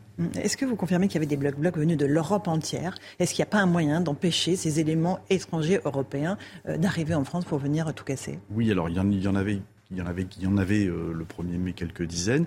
C'est rarement arrivé hein, depuis le début du mouvement qu'on ait des individus essentiellement ultra-gauche hein, qui viennent de l'étranger. Vous savez, il y a une espèce d'international hein, dans l'ultra-gauche. Et les nôtres, parfois, les, les, ressortissants français, se rendent parfois sur des lieux de manifestation en Europe. Là, il y en avait très probablement. Généralement, ces individus sont connus, il peut y avoir des interdictions administratives de territoire. Euh, voilà, et puis le renseignement généralement nous confirme qu'ils sont bien là. Et encore une fois, nous, ça nous permet d'adapter euh, nos dispositifs. D'accord. Euh, la contrôleur des lieux de privation de liberté, Dominique Simoneau, dénonce aujourd'hui des atteintes graves aux droits fondamentaux lors des gardes à vue de personnes interpellées à Paris pendant ces manifestations du 1er mai. Dans un courrier qu'elle a adressé au ministre de l'Intérieur, elle dénonce un recours massif par les forces de l'ordre à des interpellations et des gardes à vue préventive sur vos instructions, instructions de la préfecture de police de Paris, dit-elle, et le parquet de Paris. Que lui répondez-vous? Ben, C'est totalement faux. C'est totalement faux. Moi, je ne passe aucune instruction de procéder à des interpellations préventives. C'est un mot qui, euh, que je n'aime pas prononcer. C'est, interpellation préventive, c'est un concept politique.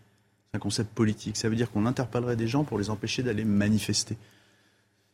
Moi, je me sens un peu insulté, offensé quand j'entends dire ça, mais c'est n'importe où. Enfin, moi je, moi, je demande à mes effectifs de faire cesser des infractions, de faire cesser des infractions, et principalement euh, les atteintes aux forces de l'ordre, aux personnes dépositaires de l'autorité publique d'une manière générale, jet de projectiles et autres, et puis aussi, et puis aussi, et on ne peut l'ignorer, enfin, il y a eu beaucoup d'interpellations sur des cortèges sauvages le soir, avec des individus qui brûlent des poubelles, qui brûlent des voitures, des risques de propagation de ces incendies sur des immeubles. Ce sont des faits extrêmement graves qui sont mmh.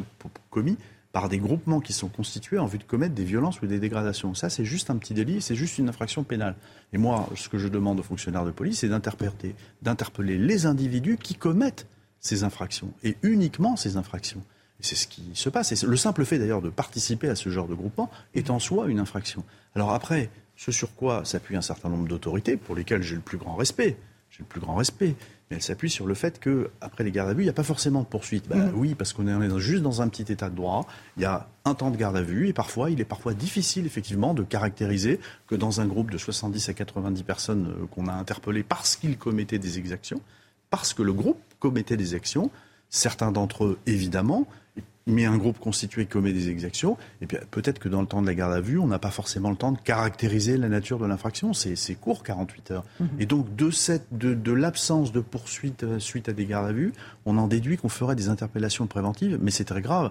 Moi, je, simplement, ce que je dis, c'est que ces interpellations ont permis d'éviter des, exactions beaucoup plus graves. Et je suis très fier de ce qu'ont fait mes policiers et mes gendarmes ces soirs-là. Madame Simoneau note des irrégularités dans les documents relatifs à l'interpellation, l'indigence des éléments permettant de caractériser les infractions. C'est une remise en cause des infractions en réalité. Alors, elle, je pense qu'elle fait allusion. Encore une fois, je, le, ministre répondra. Mhm. Euh, quand il y a des interpellations, on rédige des procès-verbaux de mise à disposition dans un contexte d'extrême violence. Mhm. Hein, on n'est pas là.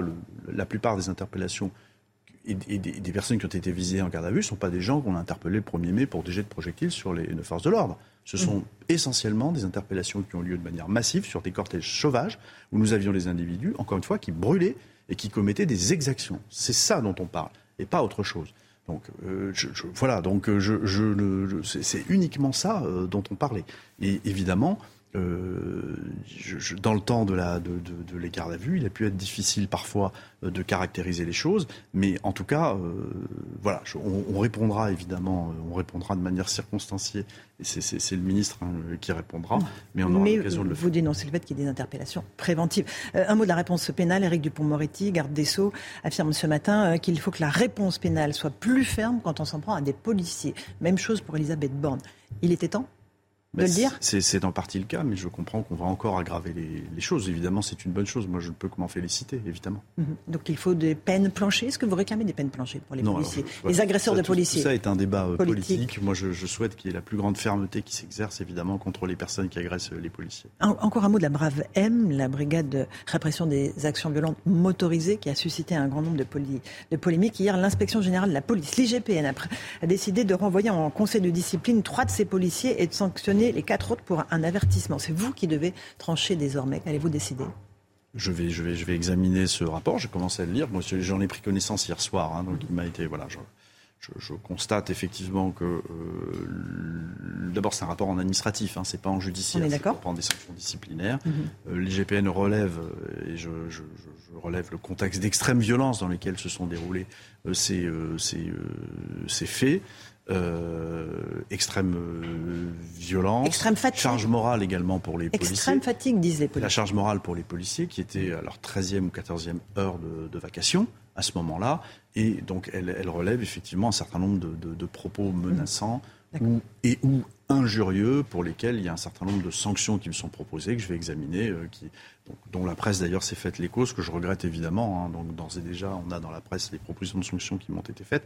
Je vais les examiner, je prendrai ma, décision maintenant évidemment très rapidement. Euh, en, dehors de ce contexte-là, il y a une vraie fatigue des forces de l'ordre. Euh, vous parlez de 13-14 heures de vacation. Certains font 24 heures de vacation. Est-ce qu'on peut être un bon policier, monsieur le préfet? Et là, c'est aussi votre responsabilité quand on a autant d'heures euh, de faction euh, derrière soi. Est-ce qu'on ne pousse pas finalement les policiers à bout? Non, parce que, parce que dans, dans, la très très très très grande majorité, il reste concentré malgré ses vacations qui sont très longues. Non, non, je ne pense pas. Non, non, il reste évidemment très concentré. Il faut veiller quand même à leurs horaires. Bien évidemment, mais ça en dit long sur la charge de travail qui est celle euh, des policiers, évidemment, en ce moment, et que je, que je veux saluer, évidemment, une nouvelle fois. Parce qu'ils sont mobilisés en permanence. Ils étaient au Stade de France euh, samedi soir. Euh, ils étaient en manifestation le 1er mai. Ce soir, il y a une décision qui doit être rendue au Conseil constitutionnel. Ils seront mobilisés devant le Conseil constitutionnel? Ils seront mobilisés, évidemment, devant le Conseil constitutionnel et devant tout autre lieu de la capitale ou de l'agglomération parisienne, s'il devait y avoir des manifestations spontanées non déclarés et qui, euh, Ce qui risque de se produire qui donneront lieu encore une fois à des interpellations. Vous savez, je, par rapport à ce dont nous parlions tout à l'heure, des reproches qui nous sont faits d'interpellations préventives, je suis toujours frappé de voir euh, comment euh, certains médias, certaines institutions considèrent qu'un cortège sauvage où on met le feu, où on casse, où on pille, on peut encore appeler ça une manifestation. Moi, je suis toujours frappé par cela. Et, Comment on peut l'appeler alors? C'est un, Le ministre a prononcé les mots justes quand il a été auditionné dans les commissions d'enquête parlementaires au Sénat et à l'Assemblée nationale. On est dans la guérilla urbaine, c'est pas une manifestation. Donc je, je, je, je, pense que, enfin j'espère que par rapport aux critiques qui ont été faites, y compris par l'autorité que vous avez citée, mhm. c'est aussi une réponse que nous allons apporter. Peut-on parler de manifestation quand on assiste à cela?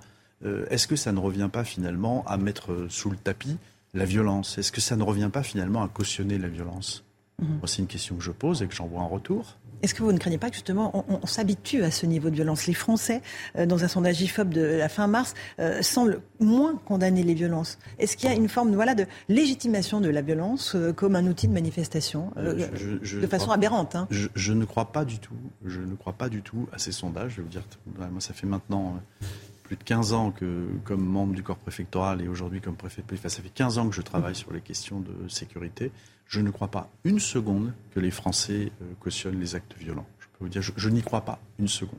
Les Français, ce qu'ils aiment, c'est l'ordre républicain, quelle que soit d'ailleurs la tendance, la majorité au pouvoir, les Français sont très attachés à l'ordre républicain. Parce que si vous tolérez des violences dans des manifestations, si vous tolérez des débordements, un jour, tout ceci se retourne contre vous parce que ça, c'est propice peut-être à une plus grande tolérance dans les actes délictueux. Dans des...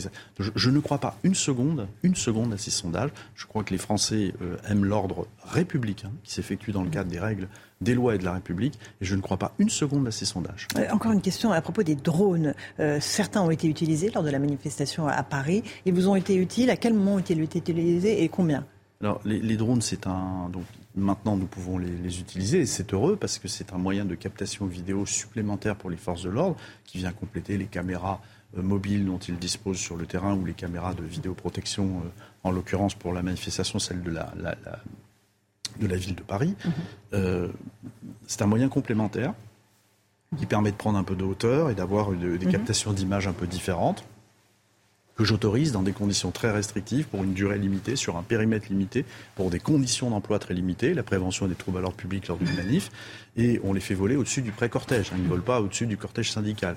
Je, ne peux les faire voler que là où il y a des risques vraiment graves de troubles à l'ordre public, et ça nous a permis quand même le, de, le 1er mai, de voir l'évolution de ces différents groupes de, Black Bloc, de groupes à risque, de nous assurer qu'ils progressaient sur, sous notre poussée comme nous le souhaitions. Donc voilà, c'est un élément indispensable à la conduite de l'action opérationnelle, complémentaire d'autres moyens, mais qui va rapidement devenir totalement indispensable. Euh, Samy, je le disais, vous étiez au Stade de France pour euh, la finale de la Coupe de France. Vous êtes rassuré euh, quant à la tenue en termes de sécurité de, cette rencontre, notamment pour les échéances à venir, Coupe du Monde de rugby et, d'autres événements Oui, Grands événements, les JO à Paris. rassuré oui et non. Enfin, on n'a jamais eu de doute. Euh, il y a eu évidemment la finale de la Ligue des Champions. Il y a eu des débordements. Mais enfin, en France, ça fait très longtemps qu'on s'est organisé des grands événements. Euh, donc moi, j'ai personnellement jamais eu de doute sur la capacité euh, des autorités, des forces de sécurité intérieure à sécuriser des événements compliqués. Finale de Coupe de France, c'est ce qu'il y a de plus compliqué. Mhm. Hein, voilà, la Coupe du Monde de Il y avait un vrai risque sur, cette chose. Les Jeux, Olympiques, on passera sur autre chose. Là, il y avait un vrai risque. Vous avez de, dans chaque camp, c'était Nantes contre Toulouse, plusieurs centaines de supporters ultra qui étaient susceptibles de commettre des risques. Il y avait des vrais risques d'invasion de la pelouse, des vrais risques d'invasion de la pelouse, notamment des supporters nantais qui sont on va dire un peu en froid avec la direction du club, euh, qui très rapidement ont été menés au score. On, a eu, on avait le sentiment, enfin plus que le sentiment, qu'il y avait des risques d'invasion, d'intrusion. Voilà, donc les choses ont été parfaitement gérées, il n'y a pas eu d'incident. Ça a été très bien géré euh, à mmh. l'extérieur euh, où on avait un dispositif anti-délinquance. Un énorme dispositif, évidemment. Un énorme dispositif. Il y avait un reste sur la sécurité du président de la République, Emmanuel Macron. Comment il y, avait... un reste sur la sécurité du président Macron. Enfin, évidemment, enfin, si le, le, terrain est envahi, évidemment, il y a toujours la, la, la, la sécurité du, président de la République, comme celle des responsables, des hauts responsables. Il y a, toujours évidemment un risque, mais euh, il n'y a pas eu d'incident du tout. Les choses se sont très bien passé. Merci beaucoup euh, Laurent Nunez d'être venu ce matin sur CNews pour faire le point sur euh, tous ces dispositifs et notamment sur ces violences lors des manifestations du, 1er mai. Merci et une pensée à, tous les policiers et gendarmes qui ont été blessés sur le terrain lors de ces manifestations. Merci à vous, à vous Olivier de Carenfec pour la suite de la matinale. Et on s'intéresse ce matin dans la matinale à la situation migratoire dans les Alpes-Maritimes. 150 policiers et gendarmes doivent arriver aujourd'hui en renfort. C'est ce qu'avait promis Elisabeth Borne, hein, Chana. Oui, puisque depuis le début de l'année, le département est confronté à un nombre record d'arrivées de mineurs étrangers. Sur le premier trimestre, les chiffres ont quasiment doublé par rapport à l'année dernière. Voyez ce reportage de Stéphanie Rouquier et Jeanne Cancard. Dans ce fort, sur la commune de la Trinité, 80 mineurs étrangers sont hébergés depuis près d'une semaine. À 40 km de là, à Châteauneuf-Grasse, ils sont plusieurs dizaines dans cet hôtel depuis plus d'un mois. Parmi eux, Keita, qui nous dit avoir 15 ans. Il vient d'arriver en France après avoir traversé plusieurs frontières. La Guinée, Mali, Algérie, à Tunis et à Italie. Quand il prend un bateau à Italie, moi, il y avait un naufrage. Un naufrage, 47 personnes, 15 personnes m'ont sauvé. L'hébergement de ces mineurs étrangers est obligatoire le temps de statuer sur leur situation. Mais face à leur arrivée en nombre dans les Alpes-Maritimes, le conseil départemental est débordé. Ces dernières semaines, les centres d'accueil ne suffisent plus et des structures d'urgence sont trouvées comme ici. Une situation qui fait débat auprès des habitants. C'est surprenant et c'est peut-être pas rassurant, je sais pas. Moi, ça me gêne pas du tout, au contraire. Il faut les aider quand même. Cette semaine, des renforts de police sont attendus à la frontière. Mais pour le président du département, c'est tout le système de prise en charge qu'il faut modifier. La loi aujourd'hui autorise toutes celles et ceux qui se présentent à la frontière à Menton, dès lors qu'ils sont euh, mineurs, d'être euh, accompagnés dans les services du département. Il faut que les choses se passent différemment et que l'État prenne la gestion de cet afflux migratoire. Depuis le début de l'année, près de 2000 mineurs étrangers sont entrés dans les Alpes-Maritimes. À retenir dans l'actualité euh, internationale ce matin, cette interpellation inquiétante au Royaume-Uni. Un homme soupçonné d'être armé près de Buckingham Palace a été arrêté. Ça s'est passé hier soir à Londres, aux alentours de 20h heure française. Et cette interpellation intervient donc à trois jours seulement du couronnement euh, du roi Charles III, hein. Oui, l'individu armé d'un couteau a jeté des cartouches de fusil présumées dans le parc. Le sac de l'homme a été euh, détruit par mesure de précaution et les médias britanniques ont précisé que ni Charles III ni son épouse n'étaient sur place à ce moment-là.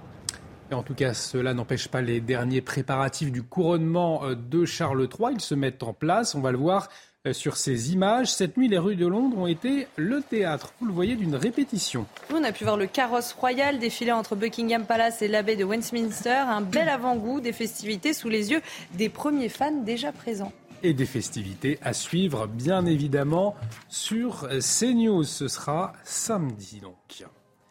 Et on a la joie d'accueillir le docteur Brigitte Mignot. Bonjour docteur. Bonjour. Et on va parler ce matin de somnambulisme. Mmh. Votre programme avec Groupe Verlaine. Installation photovoltaïque pour réduire vos factures d'électricité. Groupe Verlaine, connectons nos énergies. Alors, chère Brigitte, c'est vrai que ce matin, on est tous bien réveillés autour de cette table, mais vous nous parlez ce matin d'un trouble du sommeil qui reste entouré d'un mystère. Hein. c'est le somnambulisme. Dites-nous précisément de quoi s'agit-il oui, alors déjà l'origine du mot, hein, sommes-nous, sommes, sommes-nous, c'est le sommeil. Ambularer, c'est se promener. Je suis pas tout à fait réveillée. Ambularer, c'est se promener. Ce sont des gens qui se promènent pendant leur sommeil. Alors, en fait, le, somnambule ne sait pas qu'il est somnambule. C'est pas lui, c'est son entourage qui le sait, parce que lui, il n'a pas conscience. Non seulement il n'a pas conscience quand il fait une crise de somnambulisme, mais en plus, il est amnésique total. Il ne se souvient pas du tout de s'être levé, d'avoir bougé, voilà. Donc lui, il ne le sait sait pas. C'est l'entourage qui pose le diagnostic n'est-ce pas, euh, Alexandra Et elle nous a parlé de... elle a connu des somnambules dans sa vie. Impressionnant. Et donc, il y a plusieurs formes de somnambulisme. Euh, ça se passe donc pendant le sommeil, je vous le disais. Pendant le sommeil, en fait, il se passe plein de choses. Euh, on va le dire, le répéter, c'est utile, indispensable, vital. Le sommeil, c'est essentiel. Et il y a plusieurs phases de sommeil. Il y a le sommeil lent léger, lent profond, et il y a une phase du sommeil que l'on appelle le sommeil paradoxal.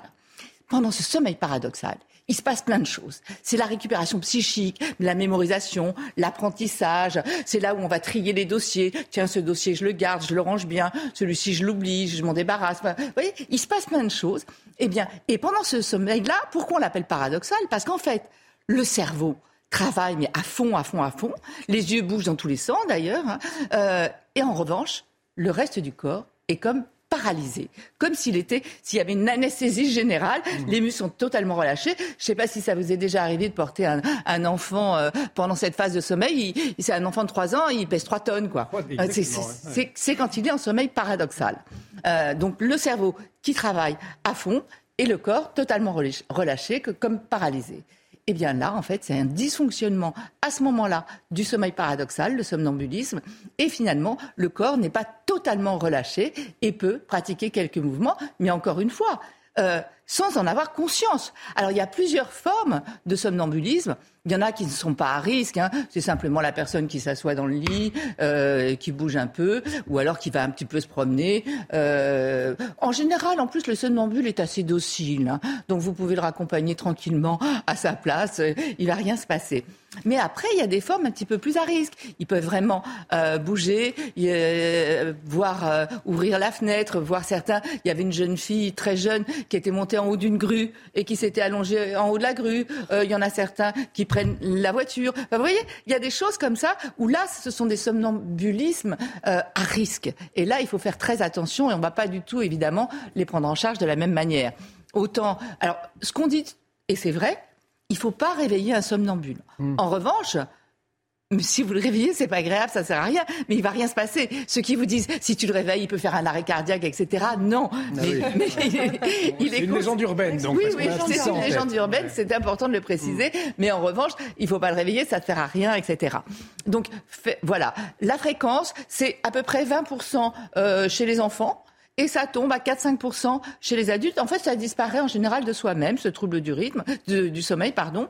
Euh, ce qu'il faut comprendre aussi, c'est qu'il y a des petits facteurs. On sait que c'est souvent euh, héréditaire.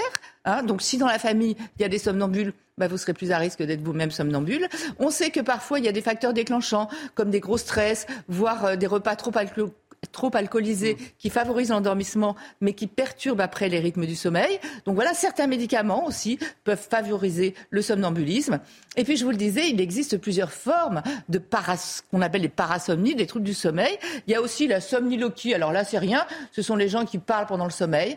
J'en profite pour préciser que même pendant le sommeil, les femmes parlent plus que les hommes. Elles sont plus somniloques que les hommes. Après, il y a un autre trouble, et là qui est beaucoup plus embêtant, c'est ce qu'on appelle la sexsomnie. C'est-à-dire, en fait, ce sont des gens qui ont des activités sexuelles pendant le sommeil, mais c'est pareil, qui n'en sont pas conscientes et qui sont totalement amnésiques. Et ça a donné lieu à des affaires, euh, notamment de viols non consentis, où euh, un jeune homme de 22 ans et un autre de 26 ans et un autre de 36 ans qui avait été justement accusé de, viol. Et en fait, on a pu prouver que c'était une sexsomnie, donc ils étaient totalement euh, inconscients pendant l'acte et avec aucun souvenir évidemment. Donc vous voyez, il y a des troubles du sommeil comme ça dont il faut parler. Je vous le disais, il y a plusieurs formes de somnambulisme, mais la plupart du temps, tout se passe bien. C'était votre programme avec Groupe Verlaine. Isolation par l'extérieur avec aide de l'État. Groupe Verlaine, connectons nos énergies. Et on arrive au terme de cette matinale. Un grand merci de nous avoir euh, suivis. Merci Chana Lousteau, merci Brigitte Millot, merci Vincent Farandège, Alexandra Blanc qu'on retrouve tout au long de la matinée dans la euh, météo. Merci Eric de Ritmaten. Merci à, toutes les... Merci. à toutes les équipes qui ont préparé cette émission. L'actualité continue bien évidemment sur CNews. Dans un instant, Pascal Pro euh, pour l'heure des pros, suivi de Jean-Marc Morandini. Restez avec nous sur notre antenne. À très vite sur CNews. Tout de suite, Pascal Pro dans l'heure des pros.